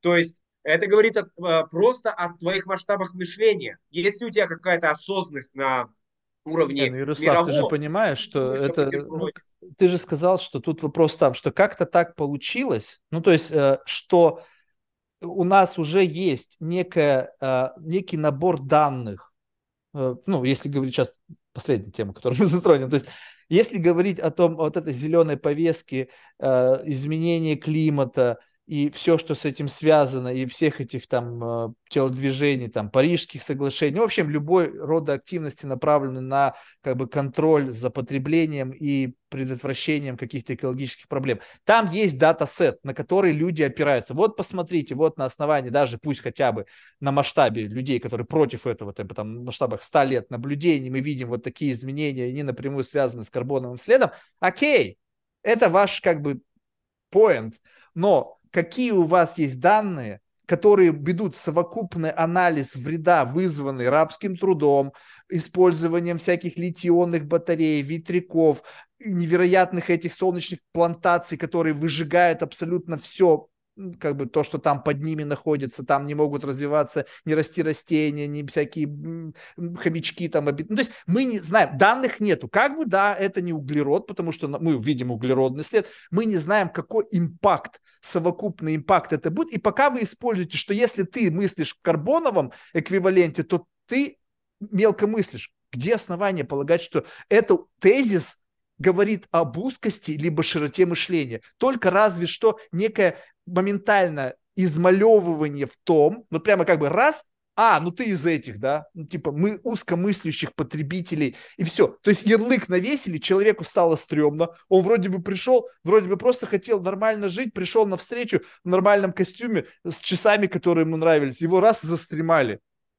Он такой, это связано, что смотри, то, что эта экологическая повестка не идеальна, это сто процентов. Тут даже вот энергетики тебе расскажут гораздо больше. Я не компетентен в этой сфере, там масса проблем. И даже шире, если ты возьмешь ESG повестку, вот мы недавно погружались то она во многом ведь извращенная, потому что это ограничения, которые создаются там странами Западной Европы, которые построили свою экономику во многом за счет насилования экономик третьих стран. То есть они пожили, а вкусили. Они ограничения, которые им позволяют комфортно существовать, а тем не дают возможности развиваться. То есть, а, а при этом это все идет в повестке еще и diversity inclusion. О каком а, вообще равноправии здесь можно говорить? Но почему вот как бы этот тезис а, все-таки имеет право на существование, что если там тачка одно, а если инвестиция в образование другое? Потому что это, это не или-или. Но это не или-или. А, не или-или, это другая ситуация. То есть, если ты, э, понимаешь, это ведь отражение ценностей. То есть, если человеку важно, важно все равно такую машину, которая там не будет решать вопрос переноса его задницы из точки А в точку Б, а еще и будет воз... красоваться, там э, много жрать ресурсов, загрязнять звуком, а, там выхлопом и так далее, то это говорит о том, что у него есть и для него значимы вот эти низменные потребности. Он за эти потребности платит топливный налог, углеродный налог, налог, который в бюджет этого страны, этого города. Условно, Эти все, их, это все потребление понимаете? обложено невероятным количеством налогов. И то, что человек покупает яхту за полмиллиарда, он создает невероятное количество профита для людей, работающих на этой верфи, налоги, цепочка поставок, там, железо. Вопрос, там... нужно ли это, да? Нужны ли это же не важно, это его деньги, это, это его выбор. Вопрос. Это наплевать совершенно нужно, не нужно. Вопрос в том, что однозначно судить о том, что человеку, который как-то находится на более высоком уровне потребления, что это узкомыслящий человек. Смотри, я бы сделал такой водораздел. Вот я для себя думал несколько лет назад над этим. Нам нужны, нам необходимы вот эти материальные критерии измерения успеха, вот эти условные тачки. Да, почему мы не ездим на одной машине, я тоже этим грешен, там меняем. Потому что, как мне кажется, я могу заблуждаться, а, э, это своего рода для нас понятный оцифрованный индикатор нашей динамики развития. Ты переехал в более большую квартиру, более крутую тачку, и ты думаешь, ну смотри, это отражает то, что я более успешен. Я, может быть, э, умом не прирос, но я каким-то образом там ухитрился зарабатывать больше, и вот я теперь... Не, ну, урок более, прирос, там... потому что как-то ты ухитрился, то есть какая-то ну, совокупность вот... твоего тренинга интеллектуального привела к тому, что ты стал зарабатывать больше, если не учитывать случаи, удачи, успех, случайность. Да, Короче говоря, эти критерии, они необходимы, но мне кажется, это некие, они не могут э, быть введены в абсолют это не то, что, на что мы можем ориентироваться. И вот эта эволюция культур, где мы видим уже такие культуры, а, где материальные ценности не ставятся в критерии успеха, они являются а, э, материальным Потому что они становятся для участников этого процента недостижимыми. им стрёмно от того, что есть какие-то люди, с которыми они никогда не будут конкурировать. И представь себе, а, ну зато я тебя умнее, ну зато я ширю лучше. Это же вот как раз-таки об уязвимости. Я сейчас тебе не говорю о том, что это как бы must have, как некое мерило успеха или еще что-то. Просто представь себе вот себя с твоим набором представления об этом мире. У тебя есть деньги, чтобы просто допустим, твоя семья комфортно жила в доме, в таком, каком ты хочешь, в таком, каком ты хочешь месте, в таком количестве электроники, либо отсутствии. Это твое идеальное воплощение твоих представлений о комфорте. И ты в этот момент думаешь, так, блин, я вот это всегда хотел, но в силу того, что голодают люди в Африке, я не буду это покупать, я буду жить вот так, и как бы Кого-то сейчас... Ну, Есть то, есть... и то, и то. Я думаю, тут понятно, о чем ты говоришь. И то, и то имеет право на существование. Я знаю людей, которые, да, миллионеры себе классную жизнь устроили, но при этом действительно социальным импактом э, занимаются. И есть примеры, вот как с твоим индусом. И мне кажется, это тоже объяснимо. Э, вот та линия интерпретации, э, которую они проводят, что если эти люди, которые мне важны, которых я вижу, страдают, я не могу себе позволить шиковать в этом месте, Правильно. там, когда они страдают. Это эмпатия, которая там известна нам еще и у крыс, она есть, да, это супер присущая, вот в этом смысле интересно, если там мы отшагнули в такую в социологию, в философию, если чуть вспомнить про нейронауку, в которой единственное, да, я чуть-чуть экспертностью обладаю, то это то, где, наверное, там исследования в области биологии чуть-чуть сотрясли религии, да, и все теологические учения, потому что теология, теология выступала с тем, что, смотрите, именно религия принесла эти ценности человеку. Ни хрена. Взглянули на мышей, оказывается, они готовы отказываться от свободы, от еды, э, спасая даже незнакомого для себя э, представителя своего вида. Поэтому это некая тоже глубинная в нас зашитая, э, зашитый механизм эмпатичность. Это тоже, да, вот... который объясняет жизнеустойчивость нашего общества. Да, но я с тобой согласен, что нам нужны все представители вида для того, чтобы было как это презервация идей. То есть презервация идеи, когда я не могу себе позволить жить на широкую ногу, когда рядом другие голодают. Концептуально зафиксировали, человек так живет, это его органическая форма, он по-другому не может. Но теперь представь себе, когда кто-то и ему в пример ставят такого человека. Помнишь, мы с тобой говорили о том, что вот ты органически вот такой, но играешь вот в такую роль. И получается, что если тебе теперь постоянно пушат, тебе общество говорит, не-не-не, ты не можешь задемонстрировать свое богатство, слушай, живи скромно, потому что некрасиво, постоянно люди голодают, и ты как бы постоянно начинаешь себя ужимать, ужимать, ужимать. Детям своим говоришь, нет, это все не важно, вот ходи в этих шортах там всю свою жизнь, хотя папа, блин, у тебя миллиард, сынок, ну какая разница, ты же понимаешь, что это не имеет значения. Папа, у меня гормоны, в школе телочки, у них фейсбук, а ты меня отправляешь в дырявых шортах, какого хрена? Ты что надо травма какая-нибудь, я не знаю. То есть есть вопрос, что, мне кажется, э, говорить о том, что есть какая-то правильная линия поведения, неправильно by default. Что так конечно, правильнее конечно. жить, а так неправильно, ребята, кого вы судите? Дорасти до этого уровня благосостояния, дальше живи как хочешь. Что ты пеняешь? Конечно. Когда, помнишь, Безос купил яхту, там весь интернет обосрался. Блин, Безос лучше бы деньги тратил на... Он! Потратил деньги на благотворительность больше, чем ты заработал и заработаешь за всю твою жизнь. Заткнись. Это его право Я думаю, выбирать. что это еще связано с тем, что корреляция финансового благосостояния и счастья весьма ограничена. Mm-hmm. Показано, что деньги да, способны там чуть ли не линейно повышать уровень счастья с уровня, когда у меня действительно открыты потребности, там базовые питание, безопасность, э, вплоть до того, когда я решил даже в, некоторых странах, где большие выборки собирались, там вывели примерные цифры, сколько денег нужно, э, чтобы вот этого уровня достичь. Дальше связи нет на каком-то уровне даже начинается против, обратная корреляция, потому что большое количество там, материальных ценностей, это ответственность, которая у человека вызывает тревожность, там, стресс и так далее. И вот это тоже, вот этот научный факт, он может быть э, э, отчастью объяснением того, почему мы это наблюдаем, почему люди, достигшие успеха, они не упиваются вот этим э, яхтами и коктейлями, они начинают задумываться о чем-то более высоком и ценном в долгосрочной перспективе. Ну, как бы да, есть, но вопрос в том, что мы опять знаем очень все поверхностно. То есть я сейчас не буду говорить, что нет людей, которые от чистого сердца абсолютно искренне помогают другим людям. Есть много, и слава богу, что они есть. Потому что если бы их не было, то ну, как бы наш мир был бы явно хуже. Но не нужно говорить, что это не создает некий как бы бенчмарк. Ну, то есть как бы ты приезжаешь на этот этаж, и там есть некий дресс-код и фейс-контроль. То есть, будучи богатым человеком, то есть сложно себе представить, даже взять любых ну, самых таких негативных персонажей, там, взять Сороса, да, там, кто его не любит, но он тоже участвует в благотворительности, много его там всяких академических прав, неизвестно, что там underlying происходит. Но в целом, даже он, которого как бы малюют большими мазками, как какого-то там деспота, который платит и черным, и белым, и красным, и синим, он как-то все равно участвует в процессе благотворительности, какого-то импакт он оказывает. Поэтому говорить о том, что, ну, типа, люди все там, и они искренне помогают, и как бы не используют это медиум э, какого-то социального импакта в своих каких-то э, личных, капиталистических, эгоистических интересах, не стоит, просто не стоит.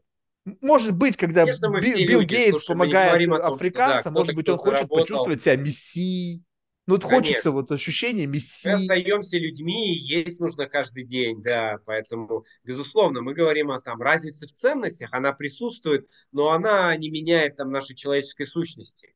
Поэтому да, и в этом смысле э, такой, э, наверное, к тому, о чем ты говоришь, люди, которые а, состоялись в жизни и начинают инвестировать в решение каких-то социальных проблем, они, например, э, могут уже испытывать сложности отказываться от очень высокоуровневой дорогой кухни, да, при том, что их один обед может стоить, не знаю, как неделя жизни других людей, при том, что они инвестируют там, да, в развитие их жизни, решение инфраструктурных, социальных проблем, они при этом могут вот об этом там или не задумываться, либо им сложно отказаться. То есть тезис к тому, что мы остаемся людьми, и нам наши, так скажем, низменные потребности э, по-прежнему не чужды, да. Но то, что наблюдается эволюция культуры, эволюция внутри одного человека, его ценностей, и то, что существует интер... между... межиндивидуальная вариация в уровне ценностей, это тоже факт. Поэтому это то, с чем мы имеем дело. Да, но факт как следствие вот этого желания кого-то ну, то есть э, сделать так, что люди перес... подменить систему ценностей. Потому что на всех ценностей материального мира не хватит. И чтобы в какой-то момент те, как говорят, вот у меня был какой-то там тоже исследователь математики из вышки, э, он занимался какими-то массовыми миграциями, он сказал, что, Марк, ну, говорит, представь себе, когда 100 миллионов африканцев двинутся в Европу. Ну, то есть, как бы, ты понимаешь, что будет? Там не остановить, там ни танки, ни сам... ну не остановить, это просто и все. А как это сделать, чтобы этого не произошло? Потому что в Европе, несмотря на все их там высокосветские рассуждения, люди хорошо живут где-нибудь там в Испании, там на юге Франции, у них там домики, их шале, там, не знаю, пентхаусы. Они хотят жить, и когда придут люди голодные, просто как бы начнут брать то, что им нужно, чтобы выжить, никто этого не хочет, поэтому нужно срочно что-то менять. И я говорю, что да, есть позитивный вектор этих изменений, что да, это как бы искренне люди, потому что для того, чтобы это замутить, нужно привлечь людей искренне на это замороченных то есть который как бы чувствуется органичности. То есть мы нанимаем тех, кто искренне верит в позитивный импакт этого, но я наверху сижу, я решаю свои проблемы. И Билл Гейтс, который, представь себе, лакшери, почувствовать себя мессией, сидит такой, а сколько это стоит? чтобы вот это я почувствовал. Ему говорят, так, ну знаешь, что надо сделать? Надо помочь африканцам, то-то, то-то, то. Короче, 3 миллиарда, и ты почувствуешь себя мессией. Поехали. И он такой, о, прикольно. А кем еще можно себя почувствовать? Можно себя почувствовать спасителем мира в, в пандемию. Сколько это стоит? Ну, сначала надо замутить пандемию, а потом выступить спасителем. Сколько стоит? 10 миллиардов. Поехали. А сколько еще на это можно заработать, если на ранней стадии купить акции фармацевтической компании? Мы не знаем, что там происходит.